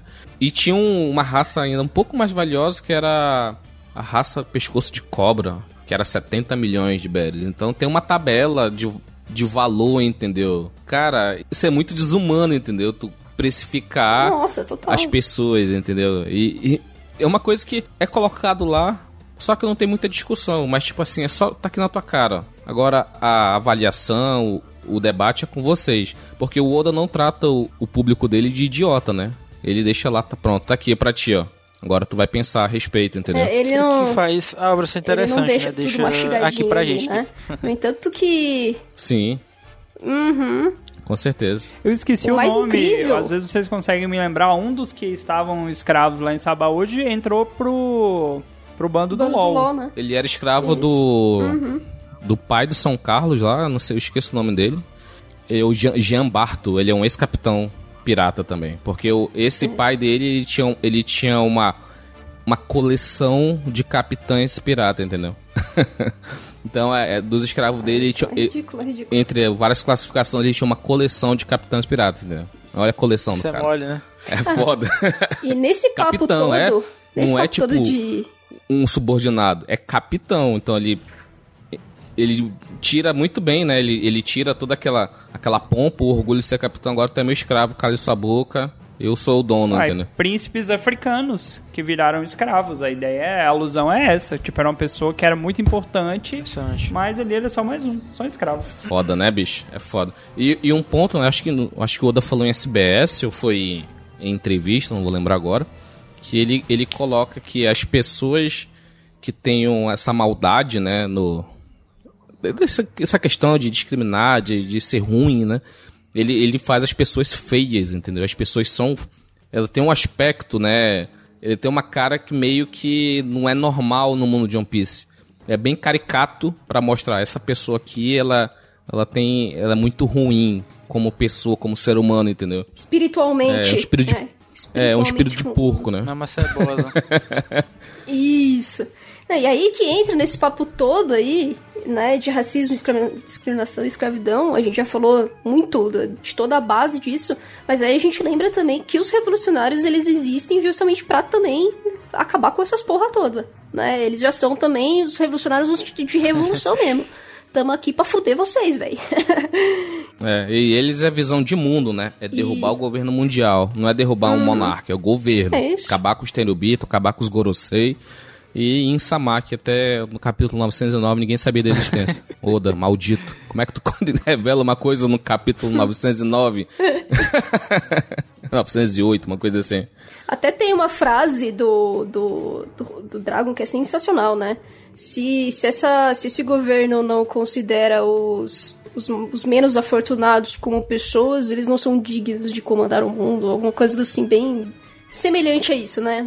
Não falei literalmente o que ele falou aqui, mas é nessa sim, linha de sim. pensamento. Todo tipo, eu tô aqui para proteger os marginalizados, mano. É isso.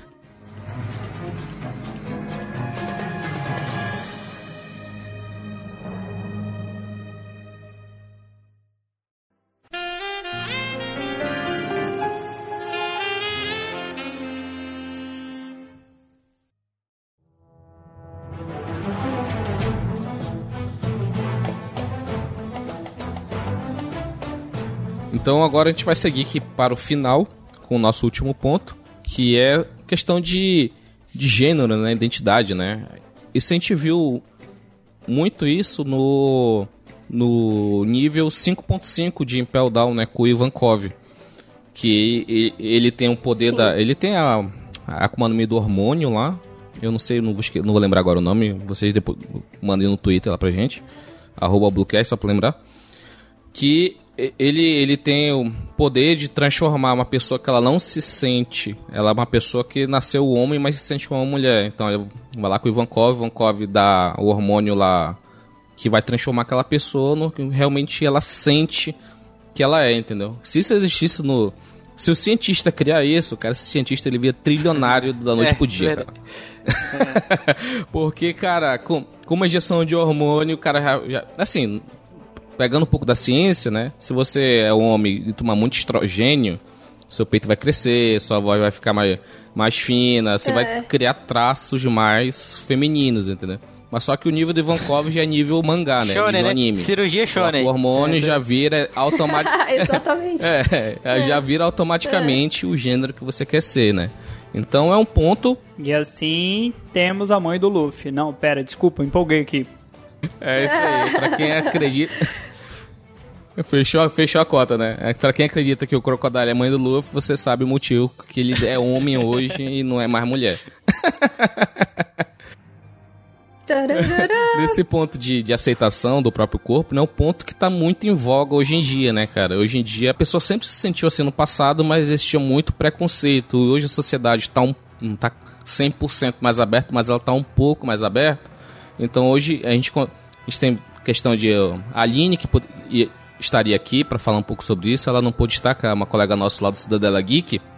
Ela ia falar muito bem isso, questão de gêneros e tal, de aceitação corporal. Só fazer uma colocação rapidinha é que é, é, o Dato na pergunta difícil para mim mais cedo e eu vou fazer uma pergunta também para vocês.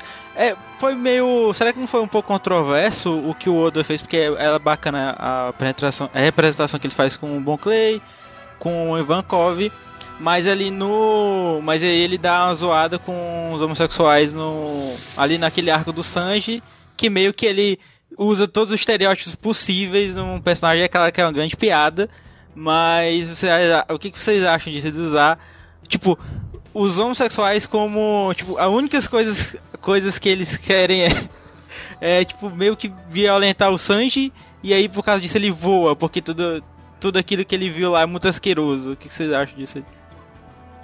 Cara, é uma pergunta bem, bem difícil, entendeu? Porque o Oda ele trabalha muito bem o lado de aceitar, né, os homossexuais, mas ao mesmo tempo tem esse lado Sanji. Mas só que essa parte do Sanji, eu acho que ele fez isso mais pela construção de personagem do Sanji, que é um amante de mulheres, hum. entendeu? Mulheres cis, por assim dizer. Então, cara, ele fez isso mais pela construção do Sanji, não pelo Oda, entendeu?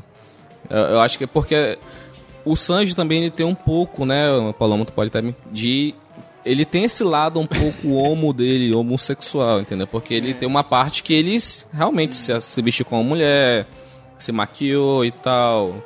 Fez toda que A gente viu isso, né? Quando ele viu a notícia do Luffy, que ele foi. Viu que o Ace foi assassinado na frente do Luffy, o Ace estava na Guerra dos Melhores e meio que aquela maquiagem, né? Ele, ele saiu, né, da, daquele transe, sei lá, o que, que é aquela mágica que tem naquela ilha. E ele voltou a ser o Sanji porradeiro, o Sanji Shonen, entendeu?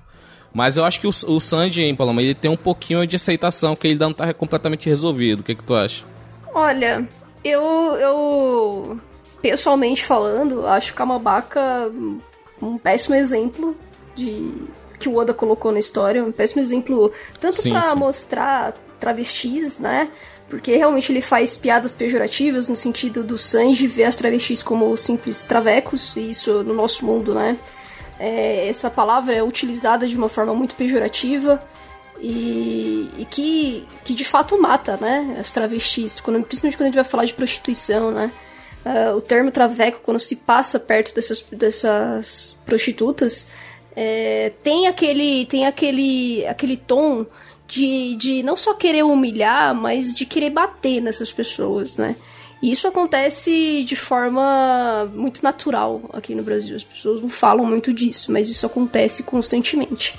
Eu, inclusive, estudava numa faculdade que quando a gente saía, a rua de trás era recheada de travestis. E o tempo inteiro dava para ver o quanto elas eram uh, assediadas, vistas como. Hostilizadas seres, também, né? Bichos mesmo, sabe? Exatamente. Então. É, eu vi isso com meus próprios olhos, assim, sabe? Durante seis anos. Porque eu fiz duas faculdades na mesma faculdade. Então, uh, foi um momento muito infeliz do Oda de fazer toda aquela é, aquela criação, porque não é só pela questão do Sanji, entende? Mas também pela, pela questão, tipo, pô, a ilha, se você entra na ilha, se tem essa tal mágica da ilha que obriga você a se tornar um, uma mulher, né? Uma travesti, no caso. E aí é tudo muito esquisito, sabe? Esse papo do tipo, ah, se você entrar na ilha, você tem que ser obrigado a se transformar na, naquilo lá, independente do que você quer, do que você deseja, de quem você é. Isso, inclusive, acontece com o Sanji, né? Que a gente vê na imagem de capa, né? Ele se, se tornando uma. se vestindo, se travestindo. E, e, aparentemente tudo isso foi também toda a questão da mágica da ilha, né? Que os travestis eles perseguem as pessoas que entram na ilha para torná-las travestis. Então tudo isso já é bem problemático, né? Como se as travestis quisessem fazer todo mundo se tornar travesti, né? Não, isso não existe. E, e também o próprio tratamento do Sanji com as travestis, né? As travestis ajudaram o Sanji o tempo inteiro, levaram ele pra Chabonde e ele trata muito mal todas elas, assim, sabe? Ainda que tenha lá um respeito tipo, tá, beleza, vocês me alimentaram, vocês me ajudaram. Teve toda aquela questão com o Ivankov também, né? Que o Ivankov ensinou todas as coisas para ele das uh, receitas secretas.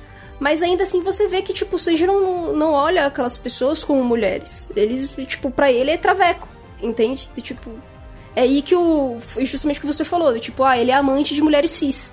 Então, para você ver, é, existe ali uma transfobia, né, nele, e ao mesmo tempo um machismo, né? Do tipo. É, ah, eu me vesti ali, me travesti, então, ah, será que eu sou menos homem? Ou alguma coisa do tipo. Eu acho que e, nesse caso o Oda ele acabou sendo muito feliz em Whole Cake, né? Que do tipo ele apagou toda essa construção do tipo infeliz que ele fez em Kamabaka e do tipo não, beleza, eu vou fazer o Sanji agora ter os seus sentimentos, se sentir quebrado, se sentir sensível, pedir por ajuda, falar sobre os seus sentimentos, superar o seu passado. Então, nesse ponto eu acho que o Oda ele meio que. Eu falei isso até no. Vai sair no último episódio do Cantinho da Pá.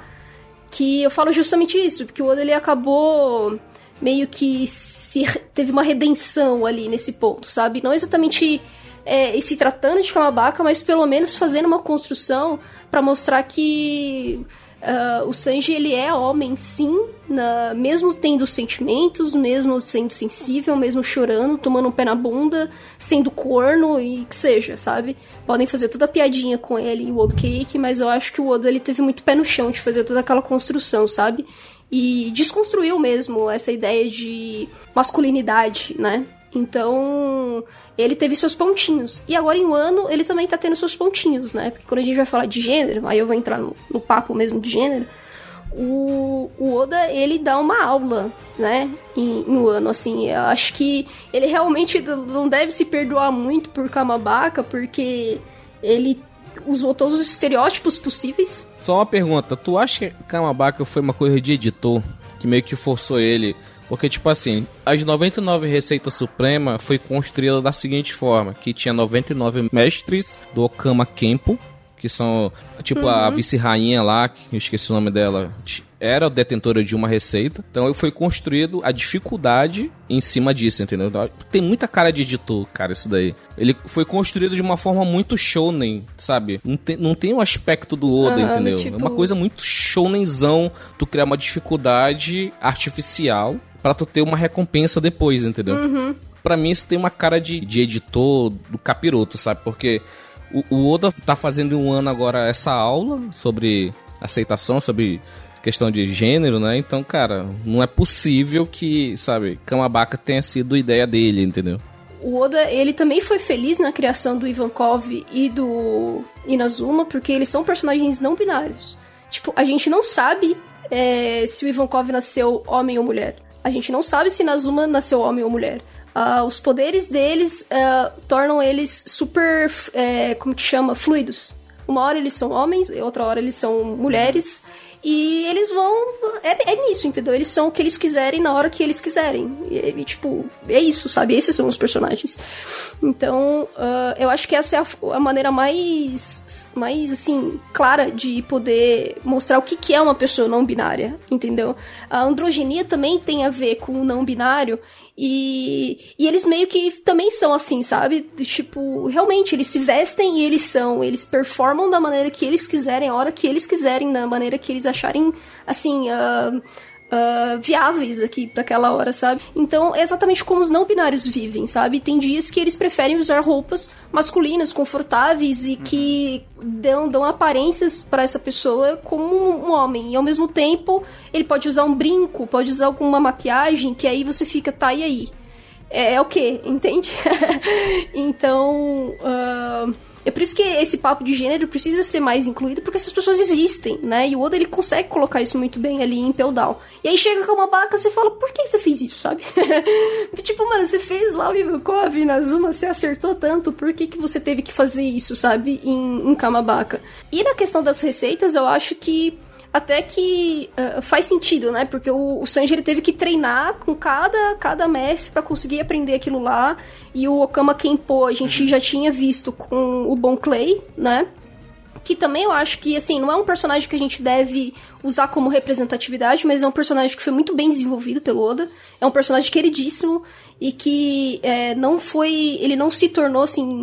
Apesar de ele ter todos aqueles estereótipos cômicos, né? De ser feminino e ter aquelas, aqueles trejeitos, como, como a gente normalmente fala, ele é um personagem muito completo. Ele tem muito mais do que o seu balé mal feito. Então, é por isso que também é, é um personagem que tem muito carinho, né? Pelo, pelo fandom. Mas assim, digamos, vamos fazer, vou dar um, eu acho esse exemplo massa, porque, tipo, o Bon Clay no nosso mundo, ele seria tipo uma Pablo Vittar, saca? É isso, basicamente. E aí, a gente sabe que a Pablo Vittar pô, uma artista, ela, ela, ela diz assim, ó, vocês podem me chamar de ela ou de ele, tanto faz, porque quando eu tô vestida, eu sou meio que uma drag, então vocês podem me chamar de ela, entendeu? E quando eu não tô vestida, quando eu não tô performando, eu sou homem, entendeu? Eu sou cis. Então, assim, uh, é muito isso, é muito que o Bon, bon Clay é, né? Ele se veste todo aquele jeito espalhafatoso porque ele é meio um drag, digamos assim. E só que ele é cis, ele se considera um homem, um homem gay, né? E, e, olha aí, mesmo a, a, Pablo tendo toda essa visibilidade, é muito, muito simples de você entender quem é a Pablo, ela recebe um hate absurdo. Né? E provavelmente receberia muito hate de boa parte da comunidade de One Piece, inclusive.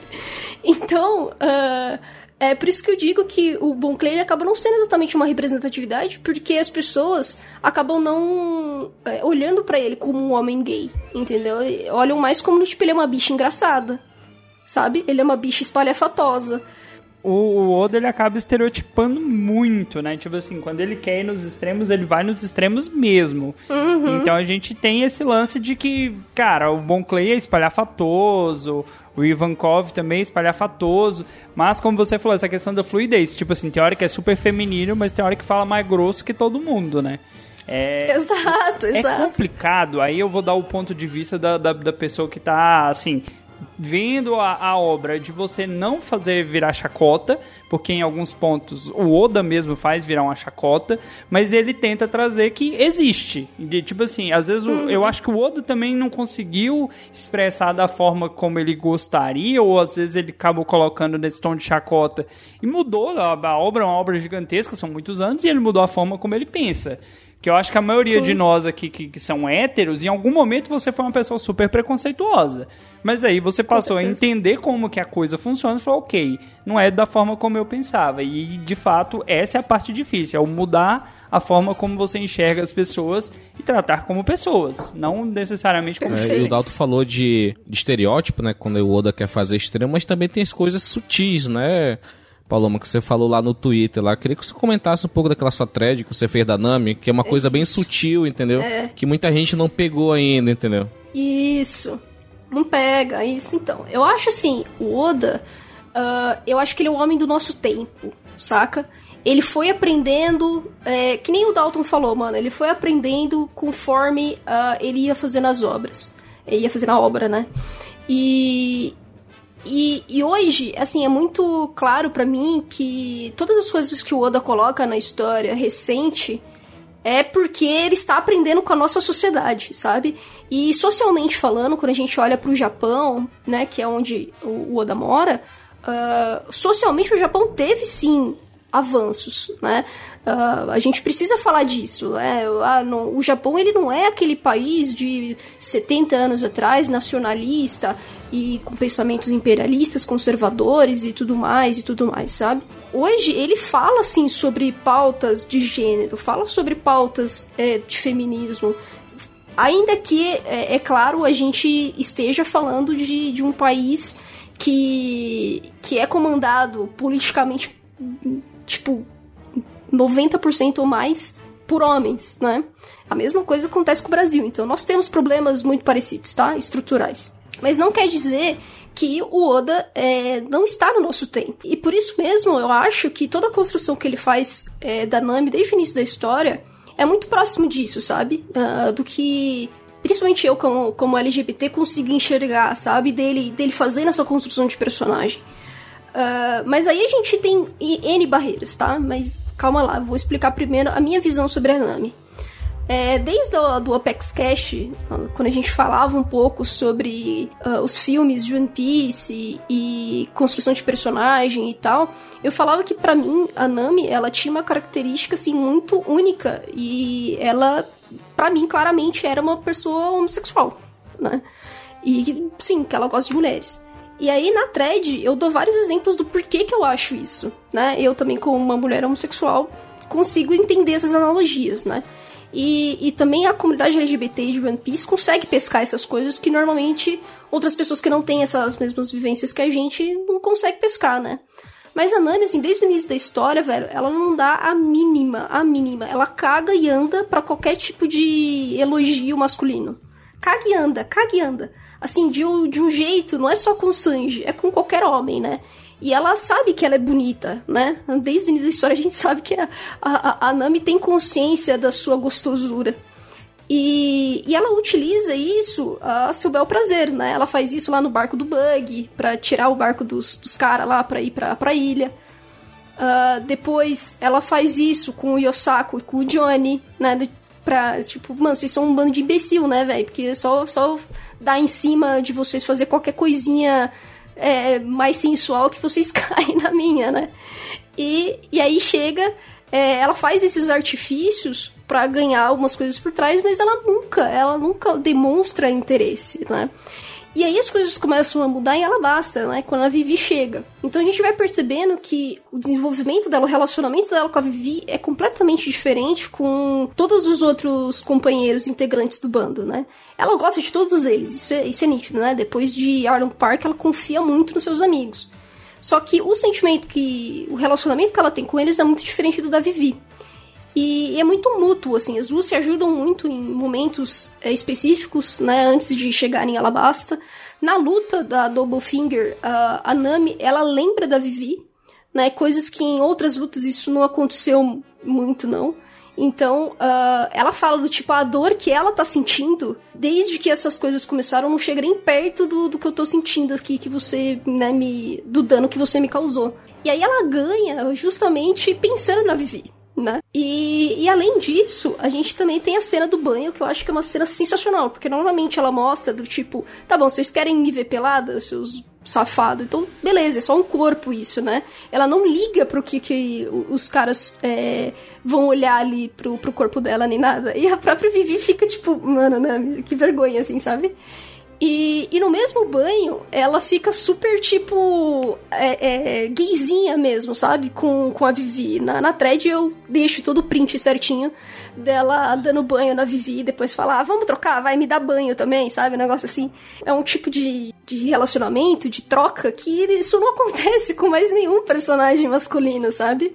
E é muito claro com a Vivi, porque assim, é, como eu disse, pra, pra gente que é homossexual, a gente entende umas coisas tipo, hum, tá, essa olhadinha, sabe? Essa, esse modo de falar com a pessoa, esse modo de querer o carinho da pessoa. Aí a Vivi, quando ela, eles estão indo embora, ela fala: Ai, será que eu vou me acostumar? é, de voltar a dormir normal e não ter uma navegadora jogando travesseiro pra todo lado enquanto dorme. e, tipo, é muito. É, é, são coisinhas. São detalhes, assim, sabe? São, são realmente coisas que ficam em subtexto e, e que dá pra ver que existe um carinho mútuo entre as personagens. Quando a gente volta agora pra. que eles estão indo para o ano, que a Nami vai ler o, as coisas do Reverie, a única coisa que ela cita, a única coisa que ela se importa é do tipo, ai, a Vivi, sabe? A Vivi, ela está bem, não sei o quê. E do tipo, o resto meio que foda-se, passa super batido, né? E, e outros, outros comentários da Nami, essas coisas ficam muito claras também a gente vai ver na luta com a Califa. Mano, ela chega e fala, nossa senhora, que secretária sexy, eu queria ter uma secretária assim, tipo, mano, na cara dura, saca? Eu lembro disso daí. e ela fala, ai meu Deus, é tipo, ai meu Deus, pera, eu não sou homem, eu não posso, eu não posso ser que nem eles, sabe? Porque ela sabe que homem é imbecil e que cai, entendeu? Que cai na laia disso. Esse é quando ela conhece, né? E tem a cena que eles estão lutando que a, a, a Califa vai usar o poder dela de sabão, né? E ela. Hum. É, é, uma cena bem, bem sensual, né? Pus, para os padrões de One Piece, entendeu? Uhum. Não, e ela sempre, e se não me engano, ela fala mais de uma vez do tipo, nossa senhora, que pele macia e sexy, sabe? e quando ela termina a luta e ganha da Califa, ela já tá do tipo, ela começa a arrancar a roupa da Califa pra deixar ela pelada, sabe? é do tipo, e o, e o Frank aparece atrás e faz assim, tchim! Tipo, é isso que a gente gosta. é muito bom, sabe? Uh, e, mas assim, a, pra mim, a maior, maior prova, maior prova, assim, de que no mínimo, no mínimo, a Nami é, pode ser bissexual, sabe? Ou seja, também ela gosta de mulheres. É que uh, é o filme Gold. Tipo, mano, ela. É, velho, as interações dela com a Karina e o passado dela com a Karina. Óbvio que assim, a gente sabe que nem tudo a gente pode colocar. Sim, verdade. Tô, tô puxando aqui um pouco da memória, tem uma parada bem, bem forte nesse, nesse ponto, né? De, do meu passado, não sei o que e tal é muito gay. Me, mesmo, mesmo que o filme não seja canônico, ele tem supervisão, né? Isso. Então, tipo, ela, a Lama, ela não faria nada no filme sim, que ela sim, mesma não sim, faria. Sim. Isso, isso, exatamente isso. Pegou o ponto, você pegou o ponto. Esse é o ponto. E aí, tipo, no passado, a Karina salva a Nami, só que aí, tipo, ela resolve se, se afastar e tudo mais, né? Porque elas tinham aquela rivalidade. Só que aí no fim, a, a, quando a, a Karina vai pedir ajuda da Nami, ela lembra disso, ó, mano, eu te ajudei naquilo lá, a gente passou por mó perrengue, tenta me ajudar aqui também. E elas conversam sozinhas, assim, do tipo, a interação delas é completamente, tipo, romântica, saca? Assim, é muito descarado, muito descarado. E aí a Nami fica do tipo, ai meu Deus, que, tipo, o que, que eu faço com você, sabe? Ai, a gente foi. Aquela, aquela historinha bem do tipo, ai, a gente foi rivalzinha, não sei o quê, mas quando a, a, água bateu na bunda, a gente se ajudou muito, né? Isso deu muito certo. Ai, que saudade, amiga, sabe? É uma coisa bem assim. Então, uh, ah, para mim ficou muito claro do tipo, nossa, velho, isso é muito que eu faria, assim, sabe? Por exemplo, isso é muito que eu faria, isso é muito, muito realidade LGBT, assim. Então, uh, todas essas passagens, quando você é, consegue uh, conectar tudo isso, você fala, mano, Uh, e faz muito sentido com o que a gente vê hoje também, sabe? Porque ainda Nami, ela não, não dá bola para nenhum homem. E aí a gente tem todas aquelas interações, por exemplo, é, em Zou com a Wanda, sabe? Tipo, a Wanda emprestou a roupa dela, as duas eram super próximas, sabe? E. Hum. Então, assim, a Nami ela só tem esse tipo de carinho, esse tipo de relacionamento mais íntimo com mulheres. Até mesmo, até mesmo com, com a Robin, né? Ela não abraça nenhum outro Mugiwara a Robin, quando ela se reencontra, dá um abraço e tal. E logo no início, ah, que só a Robin entende ela e tal, não sei o que, por ser. Você não tem noção quanto a minha mente tá explodindo aqui, porque a Nami é a minha personagem favorita, eu não tinha reparado assim muitas dessas coisas aí. É. valeu aí, Pavel. Que deu uma Sim. camada totalmente a mais aí pra, pra... É uma coisa sutil, cara. Que, quem, quem quer pois é. ver é. peitão, Sim. quem quer ver lutinha, não pega, entendeu? Aí a gente precisa de Tipo assim, é, tá tendo uma aula, entendeu? Mas, mas esses pontos da Nami com a Vivi e com a Karina lá do Gold já tinha, já tinha catado, entendeu? É, é pra mim é sim, é muito sim. claro, sabe? Pra mim é muito claro. Agora, assim, é, eu tô falando tudo isso, tipo, a Nami não é minha personagem favorita. A Nami não tá nem no meu top 5 de personagens Também favoritos. Também tá não no sabe? meu. Tipo, eu gosto, eu gosto da Nami, de verdade. Eu gosto muito, me identifico com ela em vários momentos. Mas o tipo, é, eu não tô dizendo, tipo, a gente é lésbica porque ele é minha personagem favorita. Não, não, é assim, né? Vocês sabem que eu amo a Robin e eu não vejo a Robin como uma personagem LGBT. Talvez ela até seria, mas eu Boquinha acho que. Miúda. Uh, não é isso que o Oda mostra, entendeu? De maneira. É, mesmo que seja sutil em subtexto, eu não vejo isso, sabe? Por exemplo, eu tô super chipando a Robin com o Jinbe, mano. Eu acho que forma super um casal bonito, sabe? Então, é tipo, não é, não é querer do tipo, ai, pelo menos você tá querendo lacrar, né? Tá querendo militar e tal. Não, é uma questão mesmo de interpretação, sabe? Eu já li e reli One Piece diversas vezes. E esses momentos da Nami, para mim, são muito claros, sabe? São muito, tipo, que definem muito a personagem, né?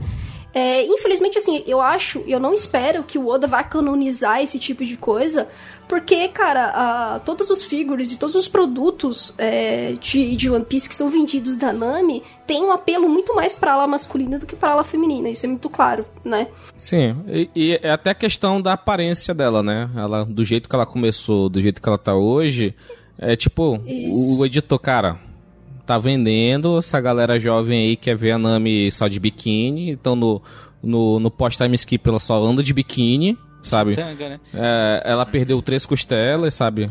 Colocou um silicone, ela colocou silicone no time skip, entendeu? Entendeu?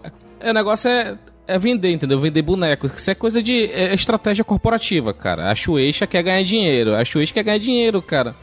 Essa, essa é corporação, entendeu? Isso é lucro, lucro. Eu acho que é muito marketing também. Eu acho que é muito marketing. E ela é heroína, né? Ainda. Ela é a heroína principal, é uma das personagens femininas que o pessoal mais vota. Então, assim, é muito complicado você canonizar esse tipo de coisa. Mas ao mesmo tempo, eu olho pro fim de One Piece, eu não vejo a Nami formando casal com ninguém. Sabe? Do tipo, se o Oda se o Oda, eu, eu, não acho que também o One Piece vai terminar com essas coisas de casalzinho e tal, que nem Naruto. O One Piece não vai fazer isso não, cara. O Oda, o Oda já tá deixando claro que, tipo assim, o Luffy tá cagando pra isso. Exatamente. O Zoro não sabe pra nem mim... onde ele tá. Ixi. não, ele só ama próprias espadas, mano. Tá, tá, tendo uma construção aí do Zoro com a Komurasaki, com a, com a Hiyori, né? Que tá, tá muito. Tá muito além do que o Oda faz, geralmente, entendeu? Não, mas, é. mas tá muito engraçado, porque, tipo, você só vê a Kiori falando, né? Tipo, ai, cara, mas você dormiu comigo, você devia estar muito lisonjeado. é, mano, é maravilhoso isso. Tipo, é uma autoestima, é uma autoestima que eu queria muito ter, sabe? E... mas, é, eu acho que, assim, entre todos, assim, o casal pra mim que tá muito só que tá certo, assim, é Kai e o Zop, e é isso, sabe? Tipo, Verdade, pra mim, né? o resto, o Oda, ele não vai deixar as coisas muito muito assim, sabe? Ah, eu vou formar casalzinho porque um vai ter filho e aí eu vou continuar um outro mangá com esse filho, sabe? Eu não vejo One Piece sendo assim. Inclusive, se for algo assim, eu vou ficar bem decepcionada, porque o Oda nunca entregou esse tipo de coisa e ele não precisa passar por isso, sabe? Acho que ele já disse em entrevista que não vai ter casal entre os Mugiwaras, entendeu? Isso é porque todos são apaixonados pelo mar. Isso, isso é fato, assim. Eles sim, são como sim. uma família, né? Então, eu acho que é isso, sabe? É para mim, assim, no meu coração, eu vejo a Nami sem mim, eu me identifico com a Nami, entendeu? E eu acho ela homossexual, assim como, como eu sou também. Mas uh, no final eu não vejo ela com nenhum homem. É tipo, ela não encaixa com nenhum homem, sabe? É, para mim, não, pelo desenvolvimento todo que o Oda fez, não faz sentido para mim, sabe? E então, imaginem uma, uma Nami com muitos gatinhos e sendo aquela tia dos gatos, sabe? Alguma coisa assim no final.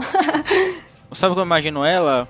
É, tem aquela, aquela, aquela moça que ela tá com o Rei Leif lá em Sabonde, lá que ela tá com o bar dela.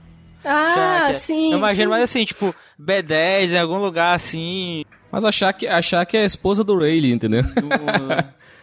Não, mas tudo bem, ela pode ser dona do bar e não ter casado com nenhum homem, gente, tá tudo bem. não, isso tudo bem, eu tô falando só, só pra deixar claro que achar que não. é a esposa do Rayleigh, entendeu? Uhum. Aham.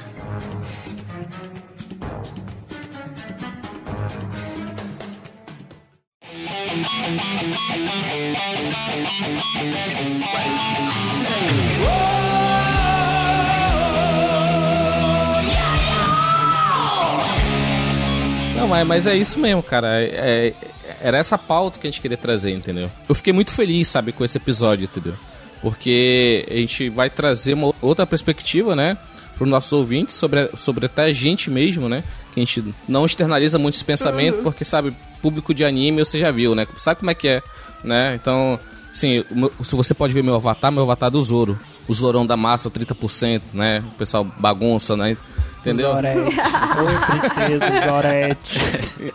E o Zoro que. Assim, eu sei que ele tá cego, mas a galera acha que ele tá só com o olho fechado, entendeu? Mas, enfim. É o Zoro, é o, o Zoro, é o outro trabalhando estereótipo do Idol aí, ó. Lidando com Idol. É. então, o, o Zorão da Massa é um, um, claro, sabe, também como corporativismo, entendeu? Fazer ele cada vez mais B10, sabe? Com, com frases de efeito. É para vender boneco, entendeu? Então ele é um dos personagens que tem apelo popular bem entre os homens, como a maioria, né? O Dalto curte o Sanji, né? Então, o Matheus curte o Sanji, o All Blue, tá aí o nome do canal, né? Então é. Mas o Zorão, Sim. o Zorão da Massa também, ele é um, é um cara que também ele é muito construído para ser o B10 do bando, entendeu? O vice-capitão que, que sabe, é o, é o machão, sabe? Todo, essa, todo esse estereótipo criado em cima do, do, do personagem do Zoro, entendeu? Então, esse episódio de desconstruir social também desconstrói um pouco também não só os estereótipos que o Oda trata, né, no, dentro do One Piece, mas também desconstruir o One Piece em si, entendeu? Que não é só um anime de lutinha, não é só um anime peitão da Nami, não é só isso, entendeu? É muito mais profundo e denso, que por isso que ele é esse sucesso que é, entendeu? Talvez não tanto com os jovens, mas com as pessoas adultas que É. cresceram vendo One Piece. Talvez é, é por isso que essa galera ainda continua assistindo, continua comprando, entendeu? Então desconstruir One Piece, né? Entendeu? É isso. É bem isso mesmo. Por isso, des- desconstruir nesse sentido e construir mostra, é, fazendo, mostrando esses bons exemplos, né? De coisas, dando bons É exemplos aí. de coisas aí. Eu fiquei. E isso. realmente tô, tô muito feliz com esse episódio. Então é isso, esse foi o nosso episódio sobre desconstrução social em One Piece. Tivemos aqui a participação excelente, grandiosíssima, da incrível Pá. Paloma, fala aí seu Jabex. Onde que as pessoas podem te achar na internet? Fala do seu podcast, do seu site, fale tudo aí. Opa, pessoal, é, eu dou muitos pitacos, tá? Sobre o cenário otaku, sobre mercado, sobre histórias que eu tô lendo, enfim, One Piece também muito. Então, caso vocês queiram seguir lá no Twitter, é só seguir arroba Konnichiwa, tá? Com Hzinho no final. E eu também é, sou uma das fundadoras do portal Chimichangas, tá? A gente escreve sobre muitas coisas, é, mas eu sou, faço mais textos sobre mangá, tá? Porque eu leio muito mangá. E já tem textos muito bons por lá, fala sobre a história da indústria, tá? De mangás, de animes. Tem um que fala mais sobre pedofilia no Japão. E são projetos é, que advindos do meu podcast, né? O Cantinho da Pá. Então, a cada meta que vocês batem lá, eu crio esse texto, esses textos assim bem mais cabulosos, que tem muitas referências é, bibliográficas, eu deixo tudo citadinho, tudo bonitinho, para que a gente não, não fique é, espalhando desinformação, preconceitos, enfim. E, e eu acho que basicamente é isso, né? Se vocês quiserem ouvir, o Cantinho da Pá tá em todos os agregadores por aí, ou no próprio site mesmo do Chimichangas, se você quiser ouvir. Sigam a Paloma, escutem o podcast dela, comentem nas redes sociais, que isso é muito importante para todos os podcasts, tanto o nosso quanto o dela. Então, podcast é essa mídia que a gente precisa que vocês estejam com a gente, comentando, e a gente vai estar sempre vendo, curtindo, retweetando, compartilhando. Então é isso, galera. Esse foi nosso episódio sobre desconstrução social. Nos vemos na próxima. Tchau, tchau. Tchau, tchau. Falou, gente! Tchau, tchau. Valeu, gente.